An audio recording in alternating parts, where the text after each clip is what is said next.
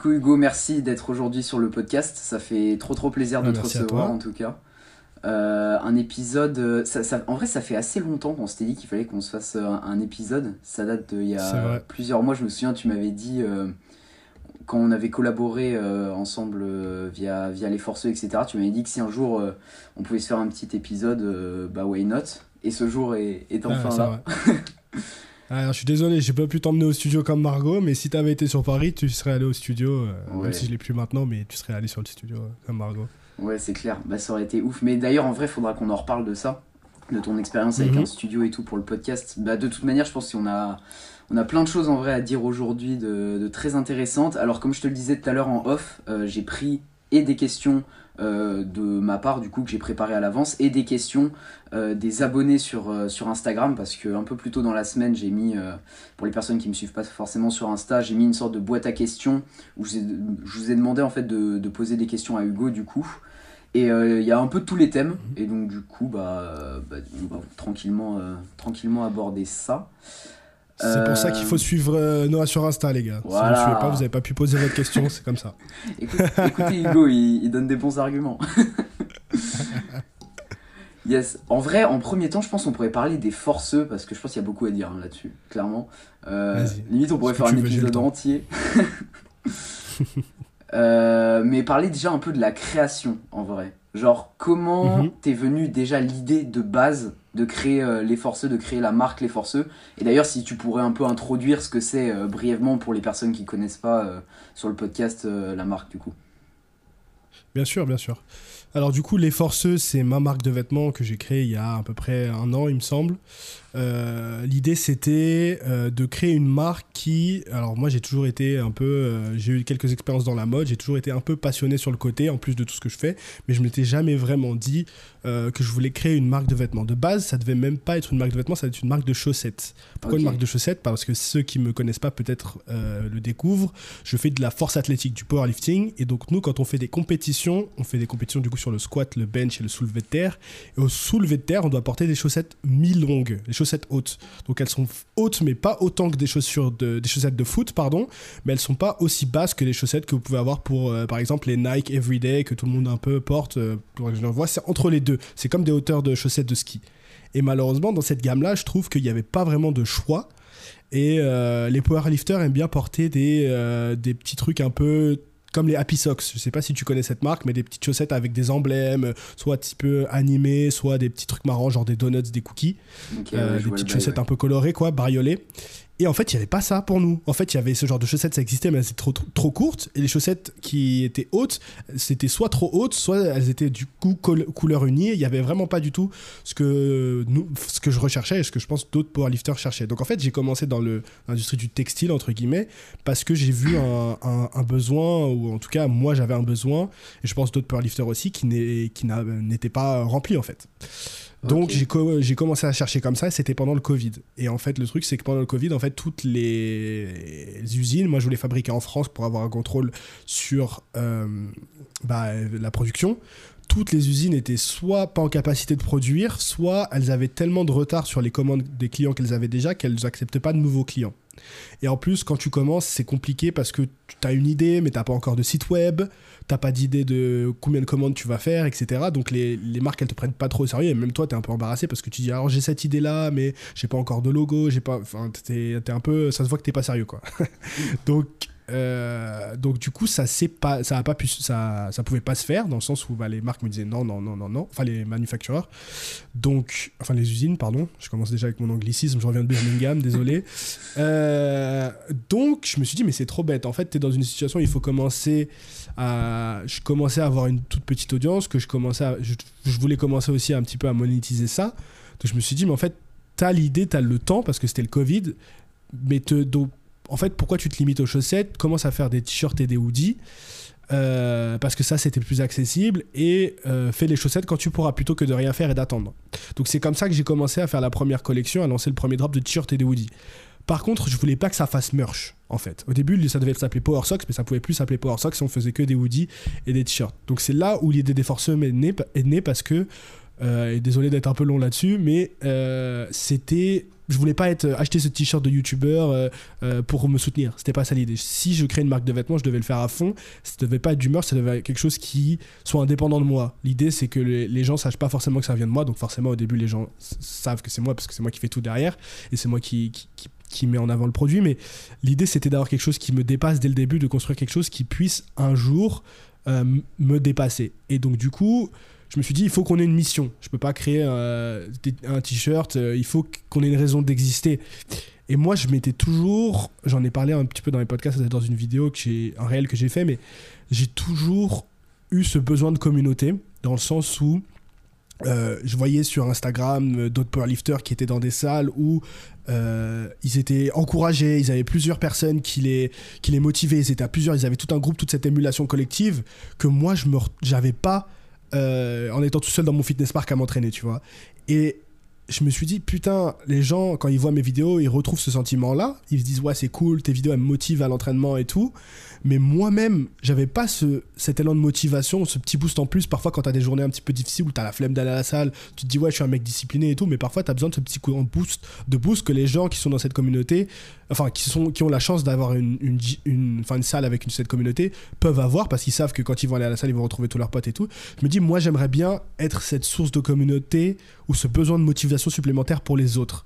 Et comme je peux pas fournir une vidéo tous les jours parce que c'est pas possible pour motiver les gens, il faut que je autre chose que les gens puissent porter et regarder surtout. Et quand ils regardent ce truc-là, ils se disent putain, ok, je vais faire cet effort en plus, ce, petit coup de boost en plus de motivation qui va me motiver à atteindre mes objectifs. C'est comme ça que les forceux est né. Parce que pour moi, un forceux, c'est pas quelqu'un qui fait juste de la force athlétique, c'est quelqu'un qui a un objectif et qui va tout faire pour l'atteindre. Et donc je me suis dit, voilà un truc que là tu peux mettre sur un t-shirt. Parce que mon but, c'est que quand les gens porte ce t-shirt et se regarde dans la glace, à ce moment de doute, il peut se dire putain en fait non, je suis pas le mec qui va give up, je suis pas le mec qui va skip là, je, ma séance, je suis pas le mec qui va manger la tablette de chocolat, je suis un putain de forceux et c'est moi et je vais faire cet effort en plus qui va me rapprocher, même si c'est qu'un petit pas de mon objectif tous les jours. Donc voilà l'idée des forceux, c'est comme ça que je veux que chaque produit soit reflété. C'est un, un, produit que quand vous le regardez, quand vous le mettez, vous, vous sentez cette, ce petit boost de motivation qui, qui peut vous manquer parfois et qui va, qui va vous amener chaque jour un petit peu plus de votre objectif. Donc c'est comme ça un petit peu, réponse longue à une question courte, euh, que la marque est, est, née en fait. Ok, d'accord.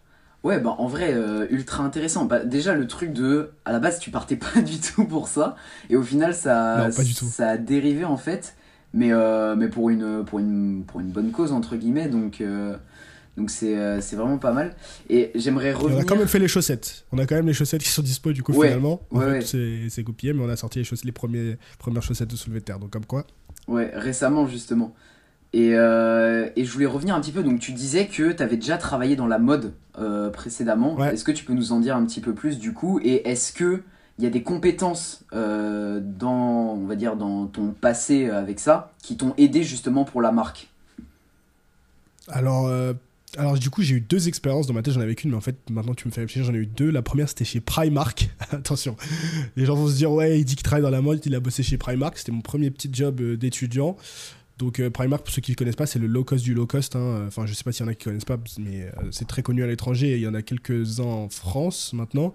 Mais c'est du, c'est du, trouver un équivalent. H&M encore moins cher, euh, hyper grand, hyper dans les plus, les plus gros malls, vous avez ça.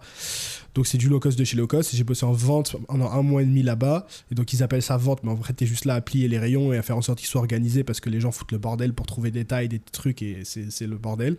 Et j'ai bossé du coup pendant un stage aussi pendant trois mois cette fois chez Hermès. Donc euh, rien à voir. Je suis passé ah du low cost de chez low cost au luxe de chez luxe. Et euh, là aussi en vente, mais sur des produits beaucoup plus haut de gamme. Euh, est-ce qu'il y a des, skills que j'ai développés euh, Pas trop dans le sens où euh, j'étais vraiment sur le donc ce qu'eux ils appellent le floor. Donc c'est vraiment au contact client à, vendre le produit mais j'étais pas du tout impliqué dans le marketing dans le sourcing produit donc chercher la fabrication produit le textile discuter avec les, producteurs les usines etc qui sont les skills dont j'ai besoin le plus aujourd'hui pour pour créer les forceux, marketing et sourcing.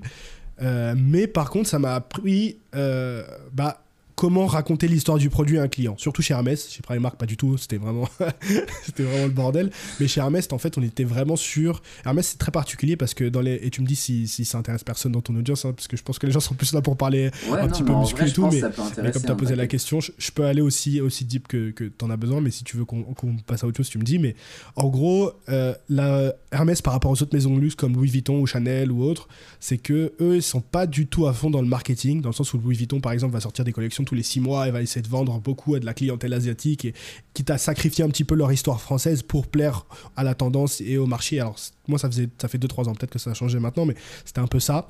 C'était la, la concu dans la vente. Alors que chez Hermès, c'est vraiment encore resté dans familial. C'est toujours des gens de, de, bah, de, la famille Hermès qui, qui, gèrent un peu ça. Euh, et ils sont toujours dans l'idée de, des valeurs fortes de, de, la maison de couture, en fait. Ils sont pas du tout dans le, les trends que, que les autres maisons de luxe font. C'est toujours une maison familiale de couture. Et donc, du coup, eux, ils sont très dans le storytelling et dans l'histoire du produit. Et je travaillais surtout à la parfumerie, où la parfumerie, c'est pas un produit tangible, dans le sens où quand vous essayez un t-shirt ou un sac ou une paire de chaussures ou un bracelet, vous pouvez le toucher, vous pouvez le sentir, vous avez beaucoup plus de sens ou d'émotions sur lesquelles vous pouvez jouer. Alors que le parfum, bah, c'est plus à l'odeur. Il y a une bouteille, voilà, elle est ce qu'elle est, un flacon. Et en fait, tout va se jouer sur comment vous racontez l'histoire, comment vous faites sentir, euh, c'est le cas de le dire, la personne qui essaye le, parfum. Et donc, ils insistaient vraiment sur l'histoire, l'idée de euh, raconter des histoires en même temps qu'on parle du produit. Et ça, je pense que c'est un truc qui m'est resté inconsciemment. Tu me fais me réfléchir en même temps en posant la question parce que quand je crée des pièces, les forceux, et j'en ai pas fait énormément, hein, j'ai dû faire trois drops, je suis sur le quatrième là qui, se prépare, je veux que chaque pièce euh, raconte une histoire et un, et une raison d'être. Je veux pas faire un t-shirt juste pour faire un t-shirt, ça m'intéresse pas.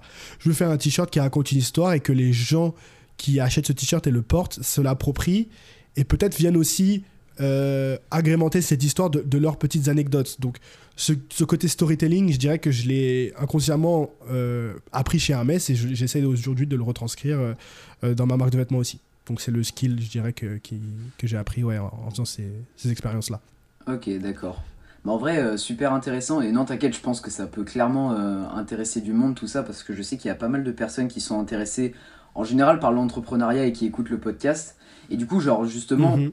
euh, ce truc de créer une marque, etc., solo, parce que pour le coup, si je me trompe pas, sur les forceux, t'es es quasiment solo. Enfin, peut-être que tu fais appel à des gens, par exemple, pour les photos et tout.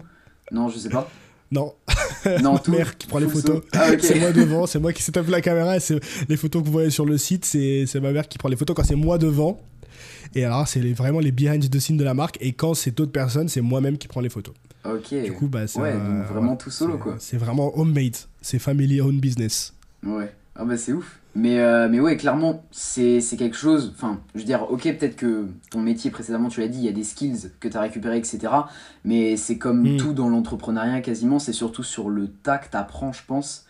Et, euh, et du ah, coup, ça a quand même dû être très stressant euh, de, de, lancer le truc. Enfin, je sais pas comment tu l'as vécu. Alors, peut-être que par exemple, le premier drop était entre guillemets moins stressant parce qu'il y avait peut-être moins d'enjeux que par exemple le second ou quoi que ce soit. Enfin, je sais pas comment tu l'as vécu toi à ce niveau-là.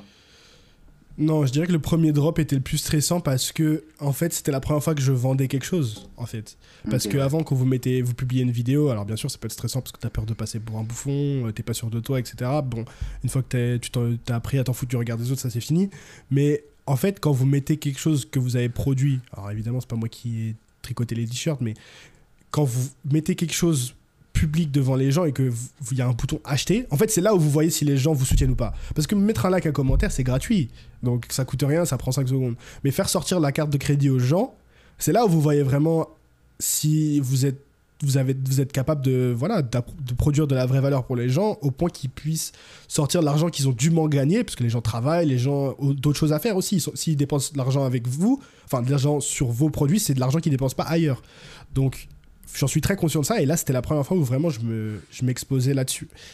Et euh, ouais, je disais que oui, du coup, c'était vraiment la pression de me dire voilà, pour une fois, euh, bah là, tu vas vraiment voir si les gens euh, sont prêts à payer pour ce que tu fais. quoi. Et d'un autre côté, c'était pas vraiment la pression parce que il me semble que pour le premier drop, j'avais fait des précommandes. Donc, dans le sens où je dépensais pas vraiment d'argent euh, enfin, je, risquais pas de faire vraiment de perte dans le sens où c'était des précommandes. Donc, j'allais pas me retrouver avec du stock que j'avais pas à vendre.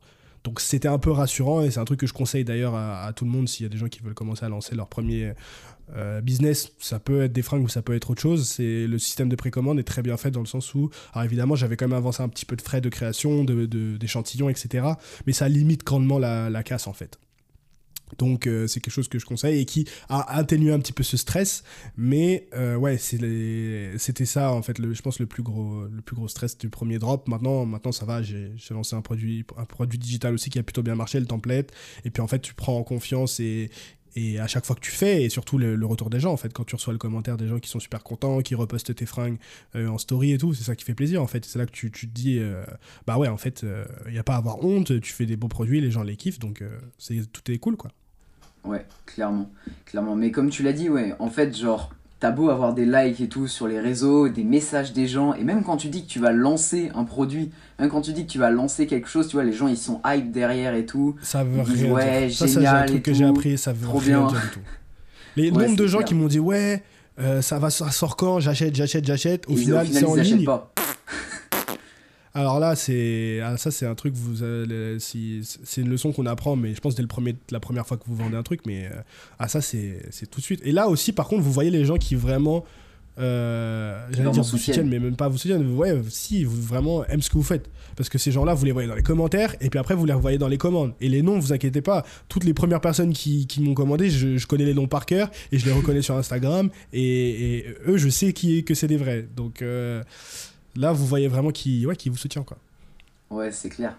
C'est clair. Mais euh, tu me diras si je me trompe, mais j'ai l'impression que les produits digitaux, les gens ont quand même euh, plus tendance à, dépenser, enfin, dépenser plus facilement, entre guillemets, euh, dans un produit digital. Donc, par exemple, comme tu as sorti récemment un template, un programme, un e-book, quelque chose comme ça, plutôt qu'un produit physique. Alors, effectivement, mon template, donc s'il y a des gens qui ne savent pas trop de quoi on parle, moi, mon but euh, sur YouTube, c'est d'aider les gens à, pouvoir se coacher eux-mêmes en force athlétique. Et donc, du coup, j'ai sorti un petit template Excel qui permet d'automatiser pas mal de choses pour les gens qui veulent faire, leur, euh, programme. Et effectivement, ça a très très bien marché, beaucoup mieux que. Pardon, c'est l'eau gazeuse de la santé qui remonte. que, les, que, que, la marque de vêtements. Mais euh, dans le sens où je ne sais pas si on peut vraiment comparer les deux, dans le sens où en fait, j'ai sorti un, template qui coûte, qui coûte 20 euros, tu vois. Si j'avais sorti une formation à 1000 balles, est-ce qu'elle se serait vendue plus facilement qu'une paire de chaussettes, tu vois?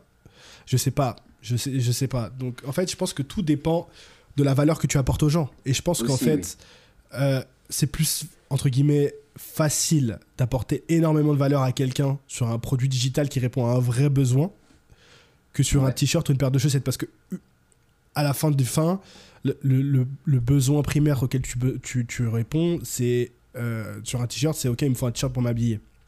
Mais tout le monde a déjà des t-shirts. Donc en fait, ta vraie valeur ajoutée, c'est ta marque, 100% dans le textile. Euh, me faites pas croire que aujourd'hui euh, un t-shirt de euh, je sais pas quelle marque Uniqlo est 100 fois meilleur qu'un t-shirt Hermès, c'est pas vrai. Évidemment, le prix il y a 100 euros, il y a 100 fois la différence, mais la qualité il y a pas 100 fois la différence. Donc qu'est-ce qui fait la marque, qu'est-ce qui fait l'écart de, prix, enfin qu'est-ce qui justifie le prix entre guillemets, c'est l'image de marque que, que vous achetez en achetant ce t-shirt.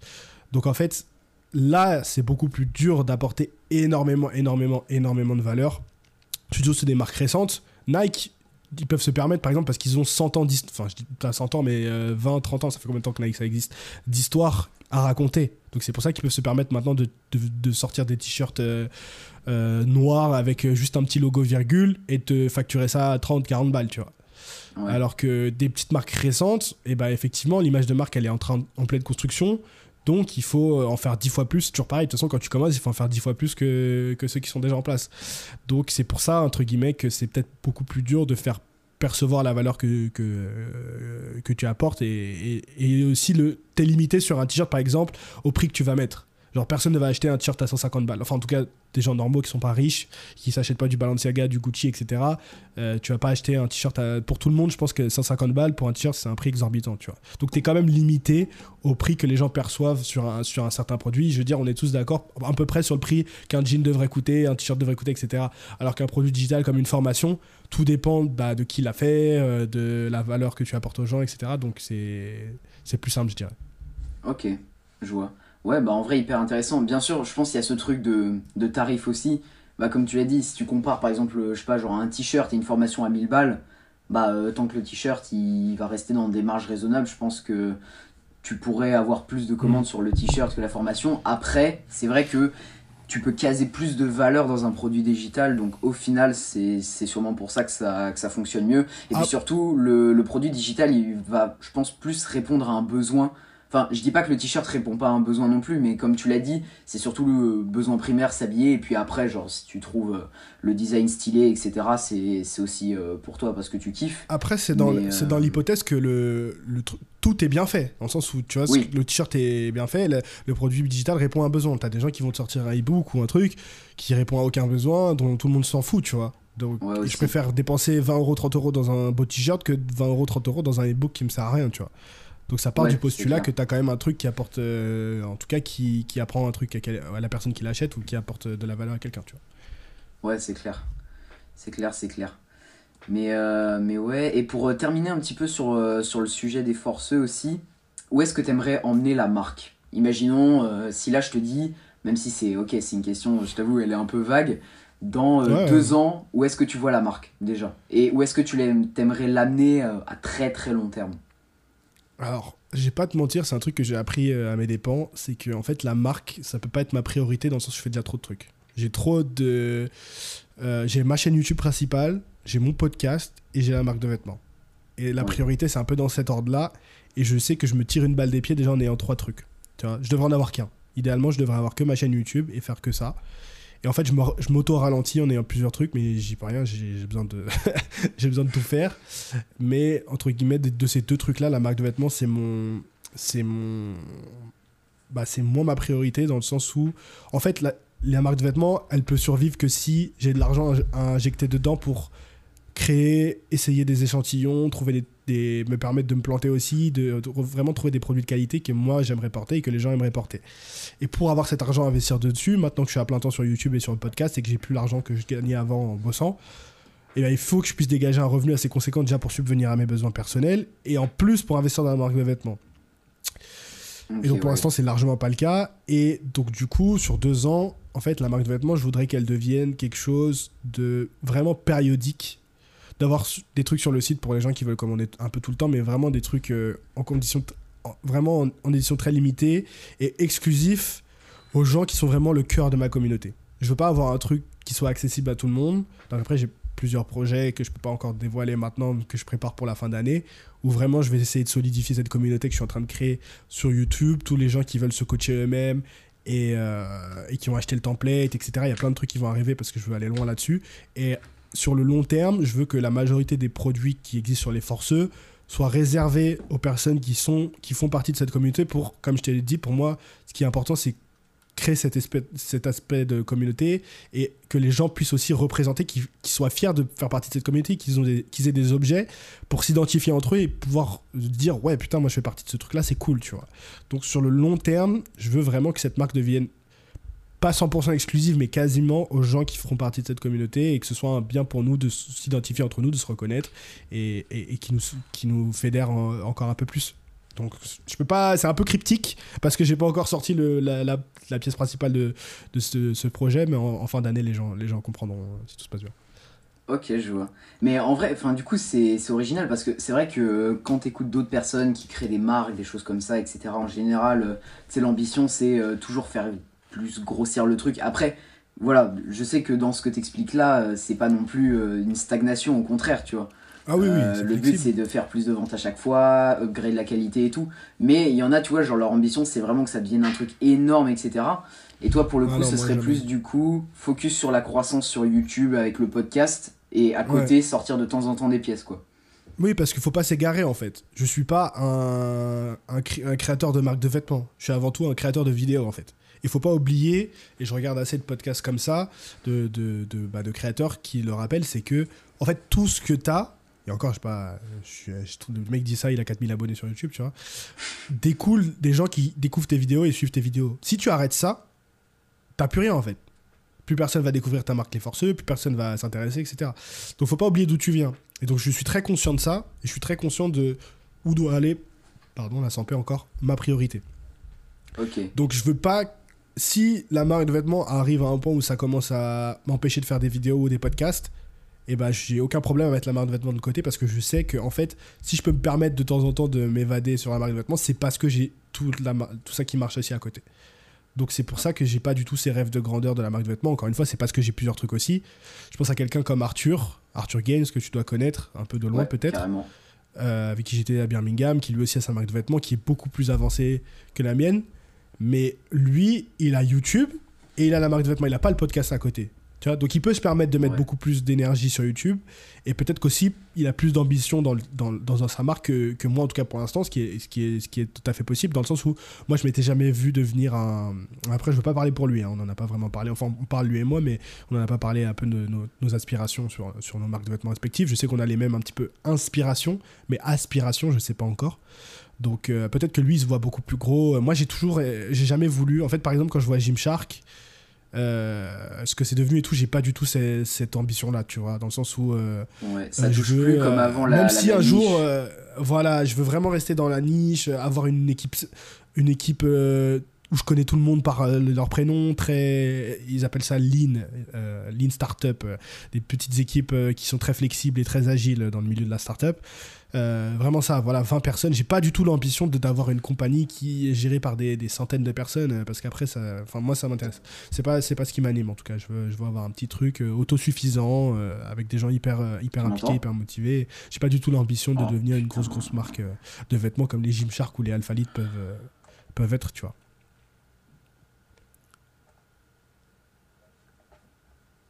Je t'entends plus. Ouais. Ouais, tu m'entends? Ah, c'est bon, c'est bon, c'est bon. Ouais, il y a eu une petite coupure, excuse-moi. Ouais, tu peux reprendre du coup, désolé. je disais, euh, bah, de toute façon, tu l'auras sur, le, sur mon truc, hein. mais euh, je disais, j'ai pas du tout l'ambition de, de, devenir comme un Gymshark euh, ou un Alphalite. moi, une toute petite, une toute petite équipe avec des, des, clients très très fidèles qui achètent régulièrement, ça me, ça me va très bien. Ouais. Ouais, parce que c'est vrai, quand tu regardes Gymshark, ça commence à s'égarer. À la base, c'était vraiment genre, tu vois, pour les go muscu et tout. Et maintenant, ça mm. commence à toucher un peu à tous les sports. Je pense, pas qu'il euh, je pense pas qu'il s'égare dans le sens où euh, quand tu t'es valorisé à un milliard de dollars, t'es pas égaré. Au contraire, tu t'es égaré dans le succès. Mais je pense que juste que sa vision a changé en fait. En fait, avec le succès, sa vision a changé, ses ambitions. Après, en fait, t'évolues en tant que personne. Ben Francis, il a commencé hyper jeune. Et je pense qu'en fait, euh, déjà, je pense que même lui, il, se serait jamais senti. jamais il pensait qu'il allait devenir aussi gros, tu vois. Donc euh, nous, on peut se permettre de réfléchir là-dessus parce qu'en fait, on a des mecs comme Ben Francis, comme Christian Guzman, qui ont créé des marques comme Gymshark et Alphalite et qui ont montré qu'en faisant des vidéos YouTube, tu pouvais arriver si gros que ça. Mais eux, quand ils ont commencé, il y avait personne en fait. Jamais ils auraient pu se dire, on est un alors ils sont pas encore au niveau du concurrent de Nike, mais en tout cas dans notre niche de la muscu, il y a beaucoup plus de gens qui portent du Gymshark ou du Alphalite que du Nike, tu vois. Ça c'est un fait. Donc nous on sait que c'est possible grâce à eux, mais je pense que eux en fait ils avaient aucun modèle, tu vois. Tout ce qu'ils ont fait c'est euh, euh, tâtonner euh, dans le noir, tu vois, et nous montrer la voie. Donc, je pense qu'en fait, le, en fait, le mec a grandi aussi parce qu'il a commencé, il était super jeune, et donc du coup, ses ambitions ont changé. Ça se trouve, je te dis ça maintenant, et dans 5 ans, ce sera complètement différent, tu vois. En tout cas, pour l'instant, à, l'heure d'aujourd'hui, même si c'est pas français, c'est la vision que j'ai pour la marque, quoi. Ok, d'accord. Bah, hyper intéressant. Et justement, tu parlais avant donc de priorité avec YouTube, etc. Et ça tend une super bonne perche pour, pour le thème que je voulais aborder un petit peu après c'est justement la polyvalence euh, sur les différents réseaux. Comment, enfin, tu as déjà un petit peu répondu, mais j'aimerais bien qu'on échange là-dessus. Donc toi, tu es sur YouTube, tu as le podcast, tu as Instagram, mais bon, je sais que c'est pas ta priorité absolue, c'est surtout pour alimenter un peu régulièrement, etc. Ouais, je fais des efforts, je fais des réels maintenant. Hein. ouais, ouais, c'est vrai. non, non, si en vrai c'est clean, surtout euh, l'insta du en podcast. ça m'arrange parce que grandi. Hein c'est n'importe quoi. Le podcast en un mois, il a, il a dépassé mon compte Insta perso, alors que ça fait deux ans et demi que j'ai mon compte Insta perso. Mais ah, euh, en fait, justement, ça m'arrange ce shift au réel, parce qu'en fait, tout le contenu que moi je produis, c'est de la vidéo. Donc en fait, c'est beaucoup plus simple pour moi de couper une vidéo que j'ai déjà, que ce soit pour le podcast ou mes sur mon Insta perso, de couper une vidéo que j'ai déjà, plutôt que de me dire ah putain merde là, euh, faut que j'aille prendre des photos en fait. Parce que, j'ai, en fait, comme tu l'as dit, je suis tout seul. Donc, j'ai personne pour me prendre en photo. Donc, au bout d'un moment, mettre le retardateur, c'est, c'est marrant 5 minutes, mais c'est relou. Donc, si je peux déjà utiliser une vidéo que j'ai et la couper en extrait d'une minute et faire un réel, bah, moi, c'est tout PDF. Donc, c'est pour ça que je me suis remis à faire du Instagram, alors que avant c'était vraiment. Euh, je postais une photo euh, de, mon, de ma miniature, limite, tu vois. ouais, de ouf. Et donc, du coup, justement, comment toi, t'arrives à trouver cet équilibre entre, bah, bon, il y a Instagram maintenant, mais surtout YouTube, podcast, comment tu arrives à, à, gérer ça et on va dire à te fixer... Euh, alors je sais pas d'ailleurs, tiens, si tu te fixes un rythme de publication précis ou si tu essaies juste d'être régulier, de poster souvent, etc.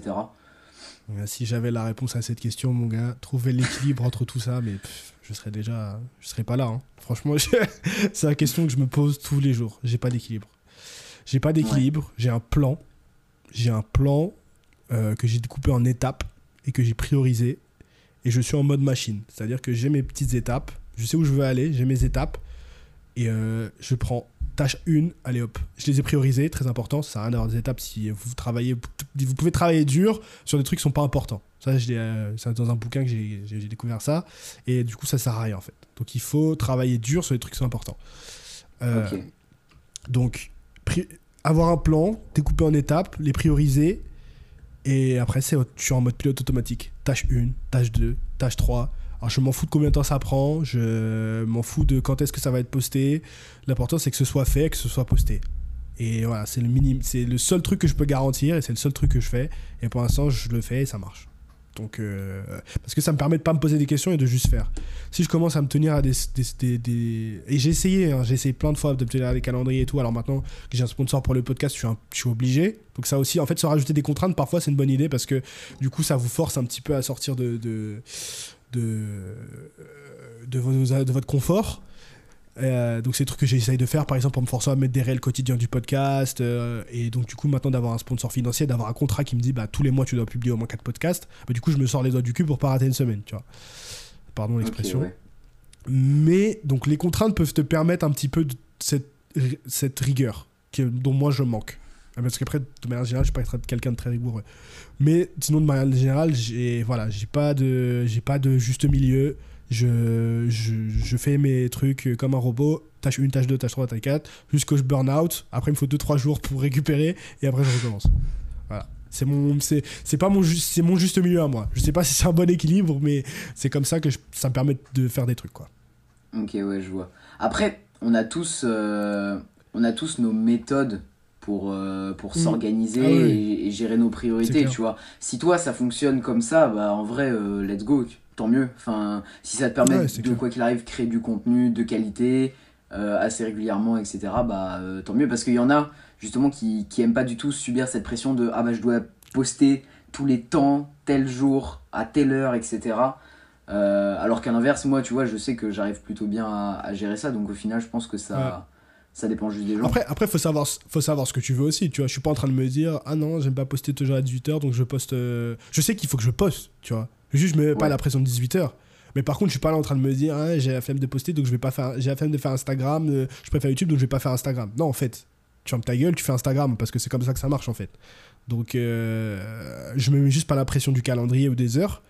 Mais par contre, je fais tout. Parce que je sais que pour aller là où je dois aller, il faut que j'ai un Instagram, il faut que j'ai un YouTube, il faut que j'ai un podcast, donc euh, je fais tout en fait. Je fais tout ce qu'il faut faire pour aller là où je veux aller. Ok, je vois, ouais. Et, euh, et d'ailleurs, euh, quand tu dis je, je, vois où je veux aller, etc., c'est où que tu aimerais emmener un petit peu la chaîne TikTok, Parce que TikTok, je voulais pas y aller et j'ai dû en faire un. Pardon, excuse-moi, je t'ai coupé. Ouais, non, je disais, justement, quand tu parles de où tu veux aller, etc., où est-ce que tu aimerais emmener un peu la chaîne YouTube et le podcast alors pareil, c'est un peu flou comme euh, tout à l'heure comme question, mais euh, mmh. comment t'aimerais du moins que ça, que ça grandisse et que ça prenne de l'ampleur, idéalement? Ouais, ouais.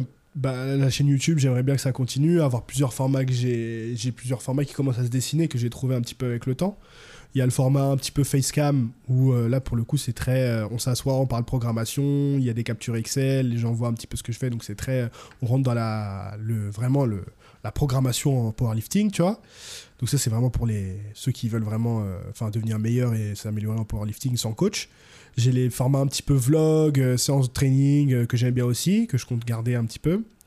Et je... C'est un petit peu... Et après, je présente aussi j'ai fait quelques vidéos comme ça où je présente un petit peu mon matériel. Euh, voilà, j'avais un accessoire pour mon home gym qui était pas mal. J'ai pas mal montré mon home gym, ce genre de vidéos un petit peu périodiques en fonction des, events qui m'arrivent ou de, trucs que je fais que je pense que sont intéressants à partager. Donc faire une rotation entre ces trois, ces trois, ces trois formats, on va dire, c'est ça, me plairait le plus. Après, j'ai jamais.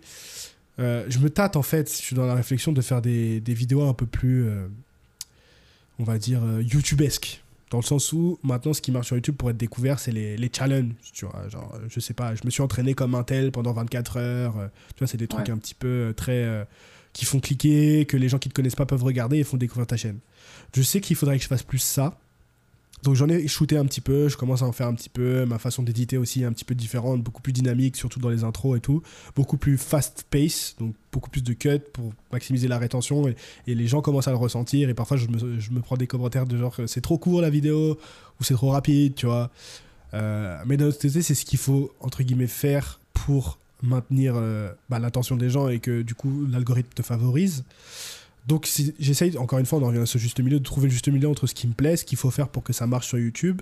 Parce qu'il n'y a rien de plus frustrant que de donner son corps et son âme et ses efforts dans une vidéo qui au final, les gens cliquent pas ou la regardent pas. Ou bien sûr que ça plaira toujours aux gens qui sont abonnés.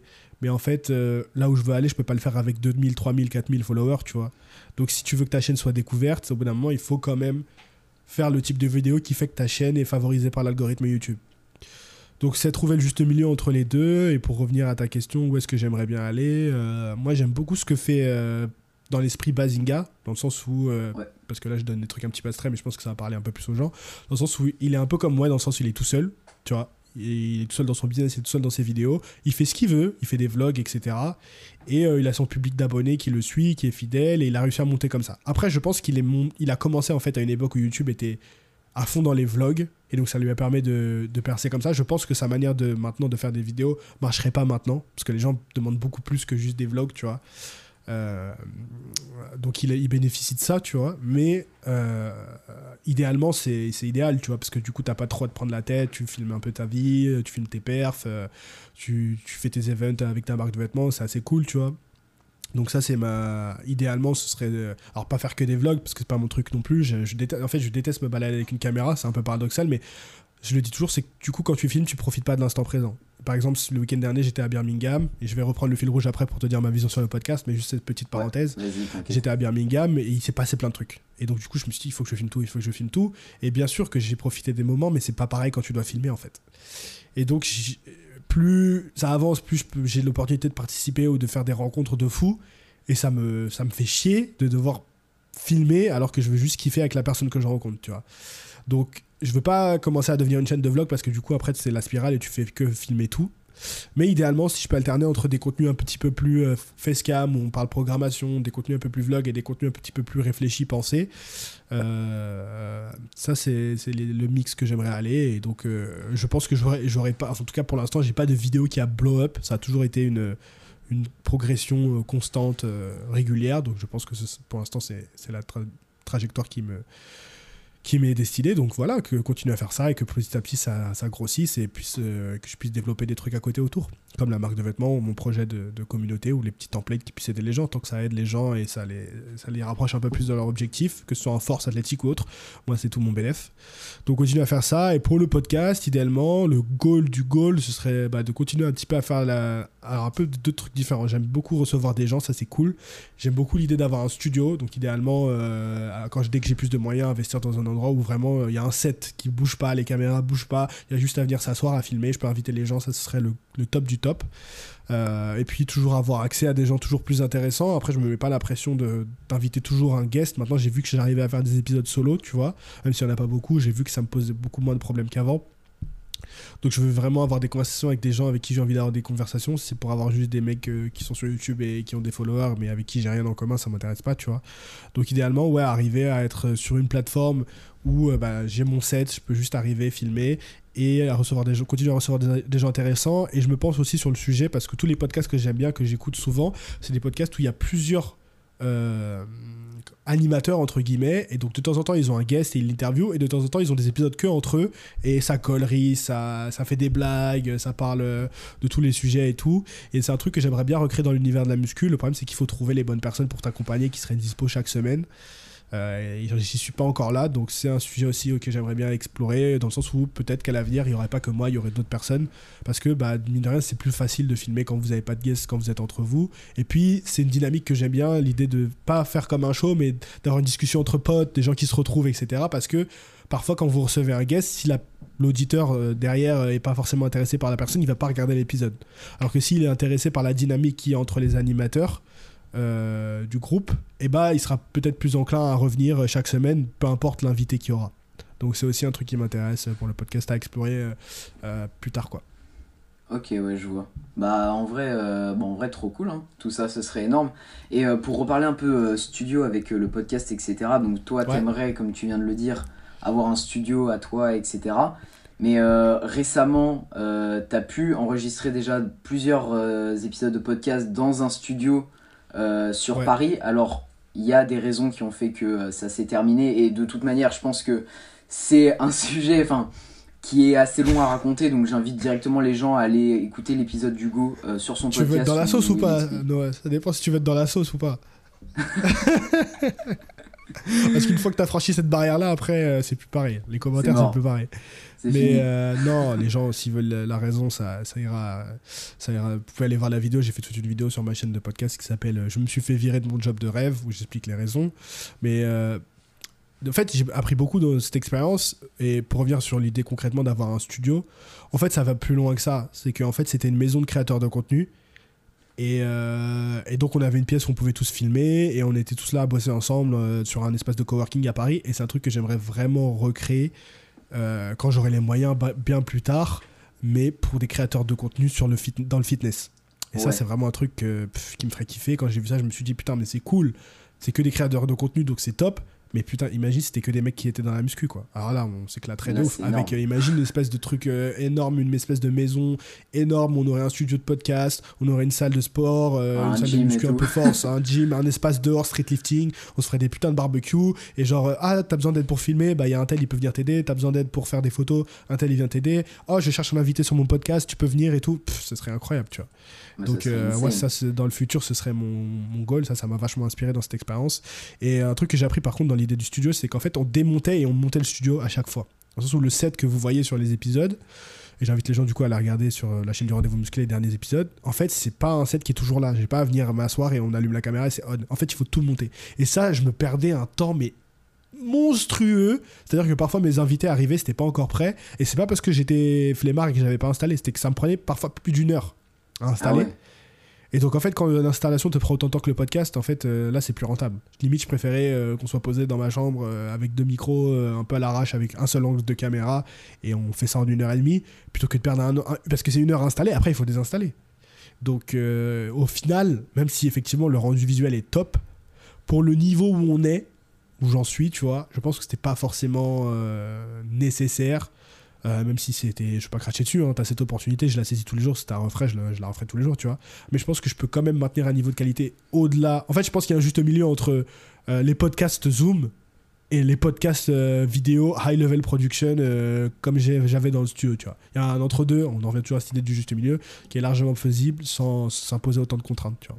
Donc c'est ce que j'essaie de trouver aujourd'hui.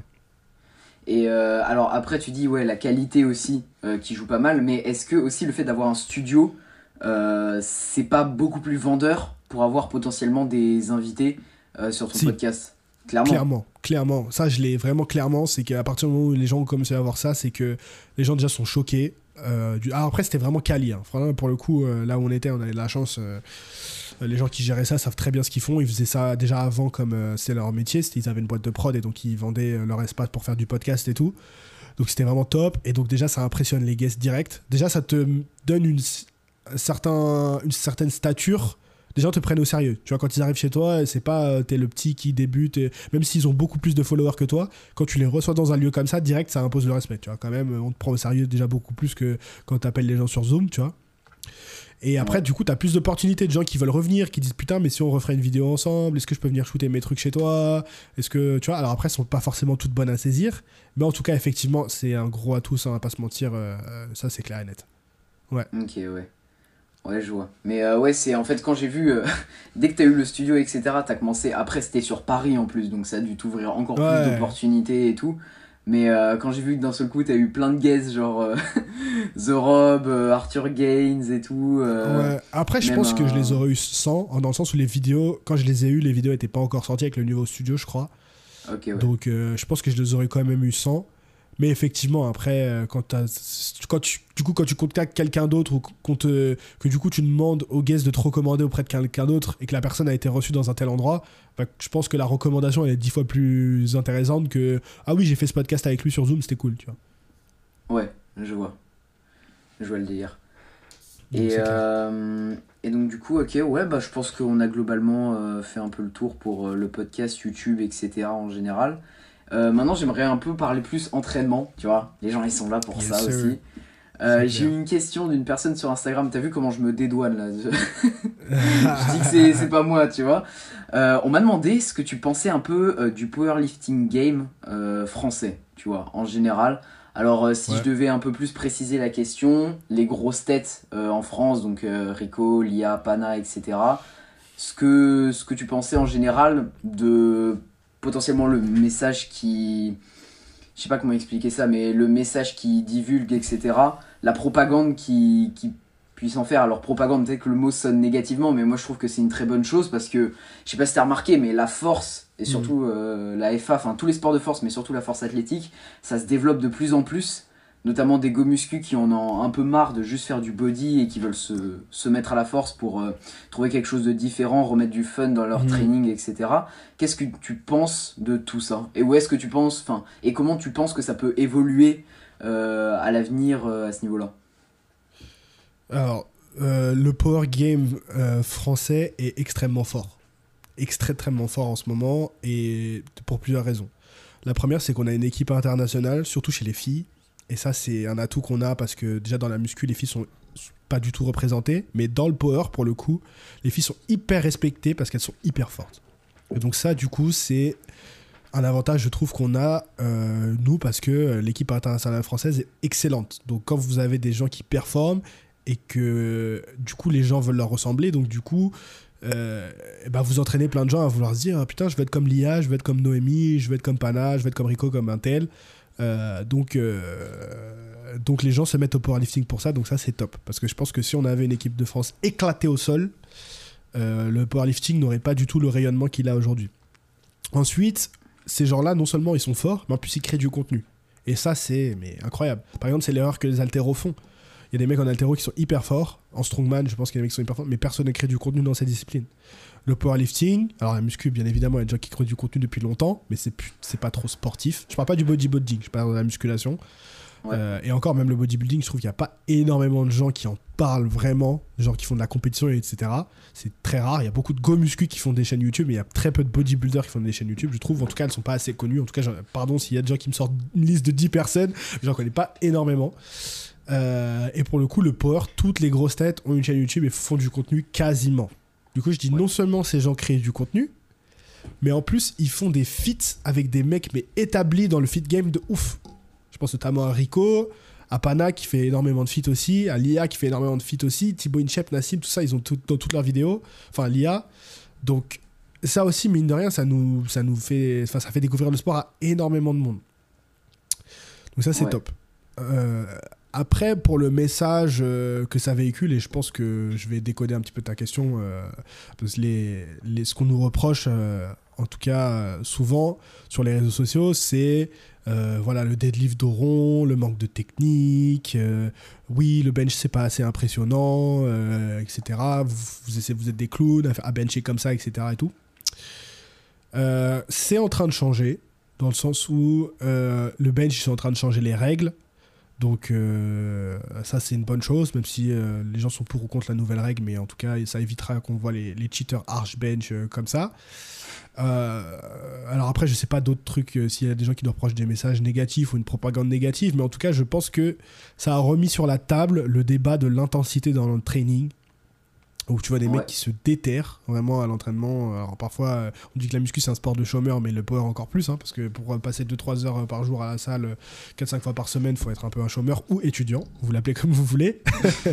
mais euh, mais c'est des mecs qui s'entraînent très dur, qui sont motivés par l'aspect compétitif, et ça c'est ça c'est top. Donc euh, je pense que globalement le power euh, est en pleine expansion. Je pense que c'est la meilleure période pour s'y mettre, dans le sens où l'équipe de France est forte, le contenu euh, et, les gens créent de plus en plus de contenu dessus. Donc si vous voulez vous mettre à la force, c'est vraiment le, meilleur moment. Et, même c'est même euh, un, pas naturel dans le sens où naturellement, une fois que tu t'es transformé physiquement, quand tu commences la musculation, direct après tu cherches à devenir fort. Tu cherches pas forcément à faire du powerlifting, mais tu cherches à devenir fort. Donc ça peut être en développé couché, ça peut être en squat, ça peut être en soulevé terre. Et t'en es la preuve aussi, ça peut être en traction, ça peut être en muscle up, ça peut être en, dips, tu vois. Donc, naturellement, une fois qu'on s'est transformé physiquement, on cherche à être fort. Peu importe sur quel mouvement, mais on cherche à être fort. Donc, naturellement, le powerlifting vient à un moment ou un autre dans le, j'ai envie de dire, dans le, voyage du go muscu qui prend son entraînement sérieusement. Donc, on bénéficie de ça aussi. Euh, et c'est accessible par rapport à l'altéro, on en reparlait aussi, euh, j'en parlais brièvement tout à l'heure, c'est que l'altéro, si vous n'êtes pas dans une salle d'altéro, que vous n'avez pas un mec pour coacher votre technique, euh, vous pouvez pas débuter l'altéro. Pareil pour le crossfit, si vous n'êtes pas dans une box, et c'est hyper cher, surtout sur Paris, les gens le savent. Euh, c'est difficile de se mettre au CrossFit à Fitness Park, même s'ils ont quelques box et il y a maintenant quelques trucs collectifs. Euh, le powerlifting, c'est beaucoup plus accessible, de, même si vous êtes dans un basic fit ou un fitness park et que vous êtes tout seul, de se débuter avec le powerlifting parce que c'est des mouvements de base que, quoi qu'il arrive, quand vous êtes un muscu, souvent vous faites déjà. Donc, tous ces facteurs-là font que euh, le powerlifting a la cote en ce moment et j'en ai pour preuve même un podcast que j'ai fait qui va sortir soit dimanche, soit la semaine prochaine avec deux grosse tête du body, euh, je peux te le dire, je sais pas quand ton truc sortira, mais ton podcast par sortira. Mais c'est avec Lucas Guif, les gens ont déjà vu, Lucas Guif et Arthur. Ouais. Énorme. Euh, donc on revient sur l'Arnold UK, on y était, en, on y était euh, à Birmingham le week-end dernier, et on leur a demandé c'est quoi ce que vous avez retenu de tout le festival? Et dans le festival, il y avait le strongman qui était à l'honneur énormément, le bodybuilding énormément, et eux sont des bodybuilders, pas des go muscu, des bodybuilders, ils ont, fait la, ils ont tous les deux fait des compétitions en bodybuilding. On leur a demandé qu'est-ce que vous retenez le plus de l'event? Ils ont, ils ont dit tous les deux, et je vous jure qu'on les a pas payés, le powerlifting. Les deux ont dit que ce qu'ils avaient préféré le plus, ce qu'ils avaient retenu le plus de tout le salon, où il y avait du body, du strongman et de la force, c'est l'événement, la compétition de powerlifting. Donc ça vous dit un petit peu euh, l'ampleur que le power est en train de prendre et, l'engouement que les gens ont. Et, c'est top de faire partie de cette communauté. C'est contrairement à ce que certains peuvent essayer de faire euh, croire et de répandre sur Internet, c'est une communauté qui est super positive, qui s'entraide, qui, a des bonnes valeurs euh, pour la plupart. Euh, et, c'est top de faire partie de cette communauté je, ne changerai pour, pour rien au monde. Donc euh, franchement, c'est, que la propagande soit en marche et continue. Euh, longue vie à la propagande du peuple en France. non mais en vrai, c'est, vraiment une bonne chose. De toute manière, c'est un sport...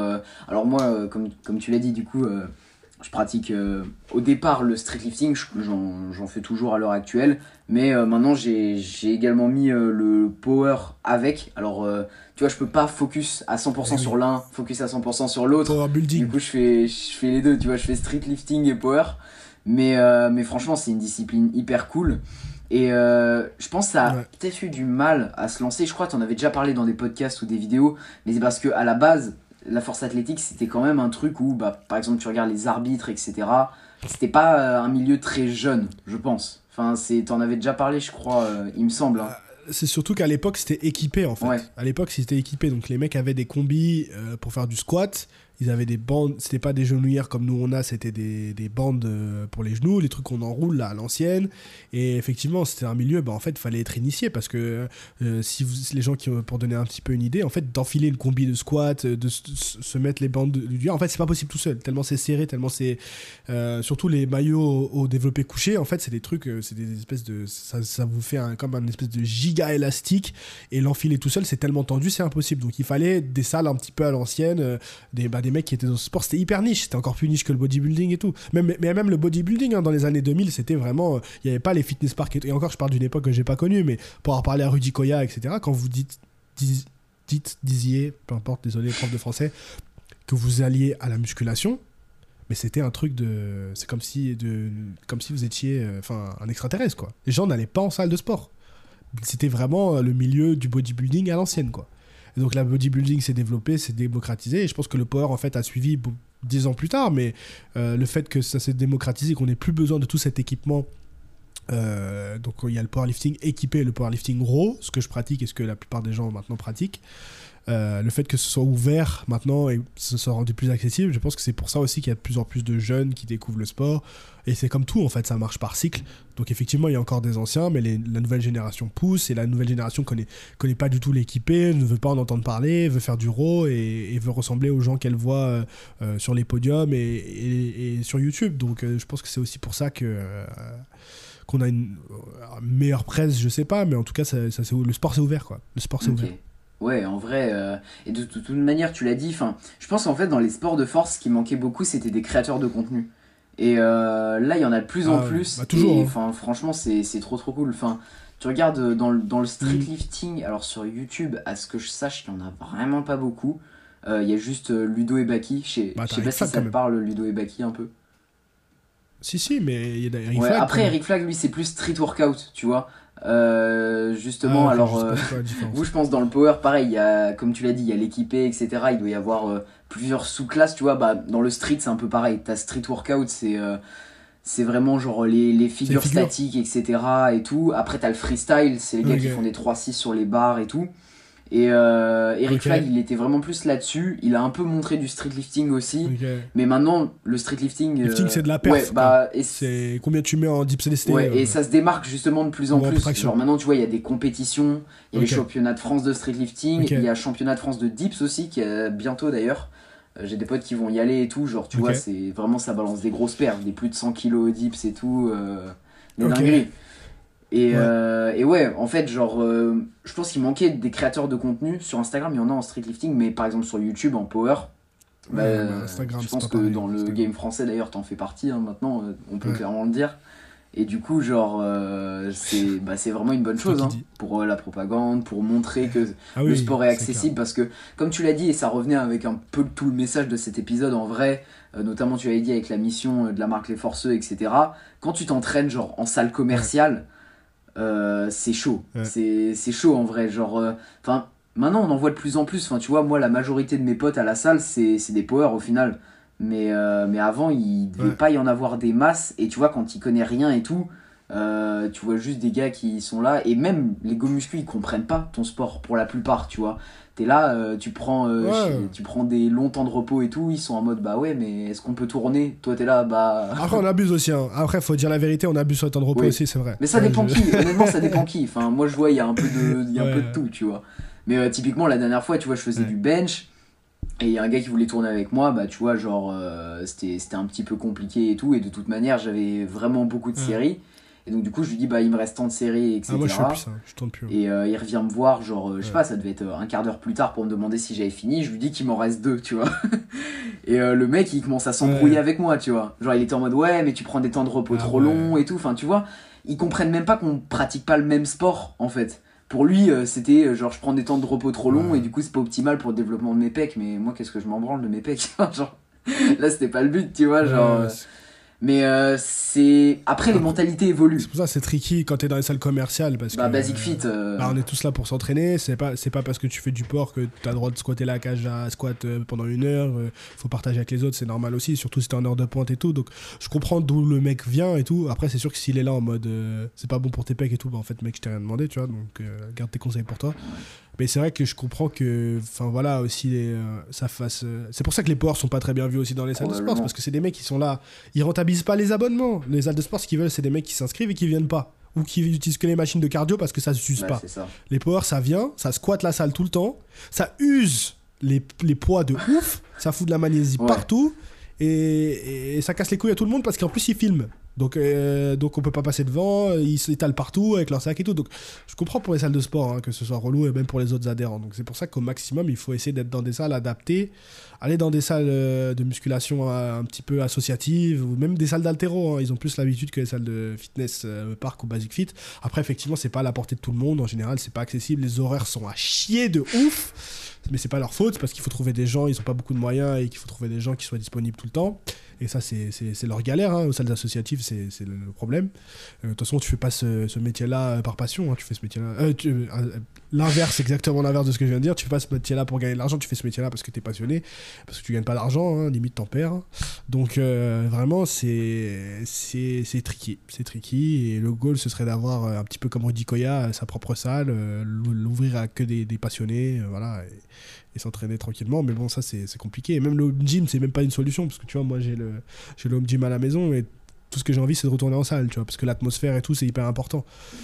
Donc c'est compliqué c'est compliqué. Il n'y a pas de solution parfaite. La solution euh, parfaite, c'est euh, la salle où tu peux faire le plus de progrès et où tu n'as pas beaucoup de temps de trajet. Ouais, c'est clair. Ce que je me dis. Ouais, puis après, enfin, il y a beaucoup de problèmes aux salles commerciales, mais d'un autre côté, on paye tellement peu cher. Enfin, genre là, moi, tu vois, Basic Fit, 20 euros par mois, c'est dérisoire hein, comparé à d'autres salles. Bah, tu compares tout de suite à, je sais pas, genre, euh, même Fitness Park, c'est 10 euros de plus. Honor, bon, j'ose même pas imaginer combien c'est.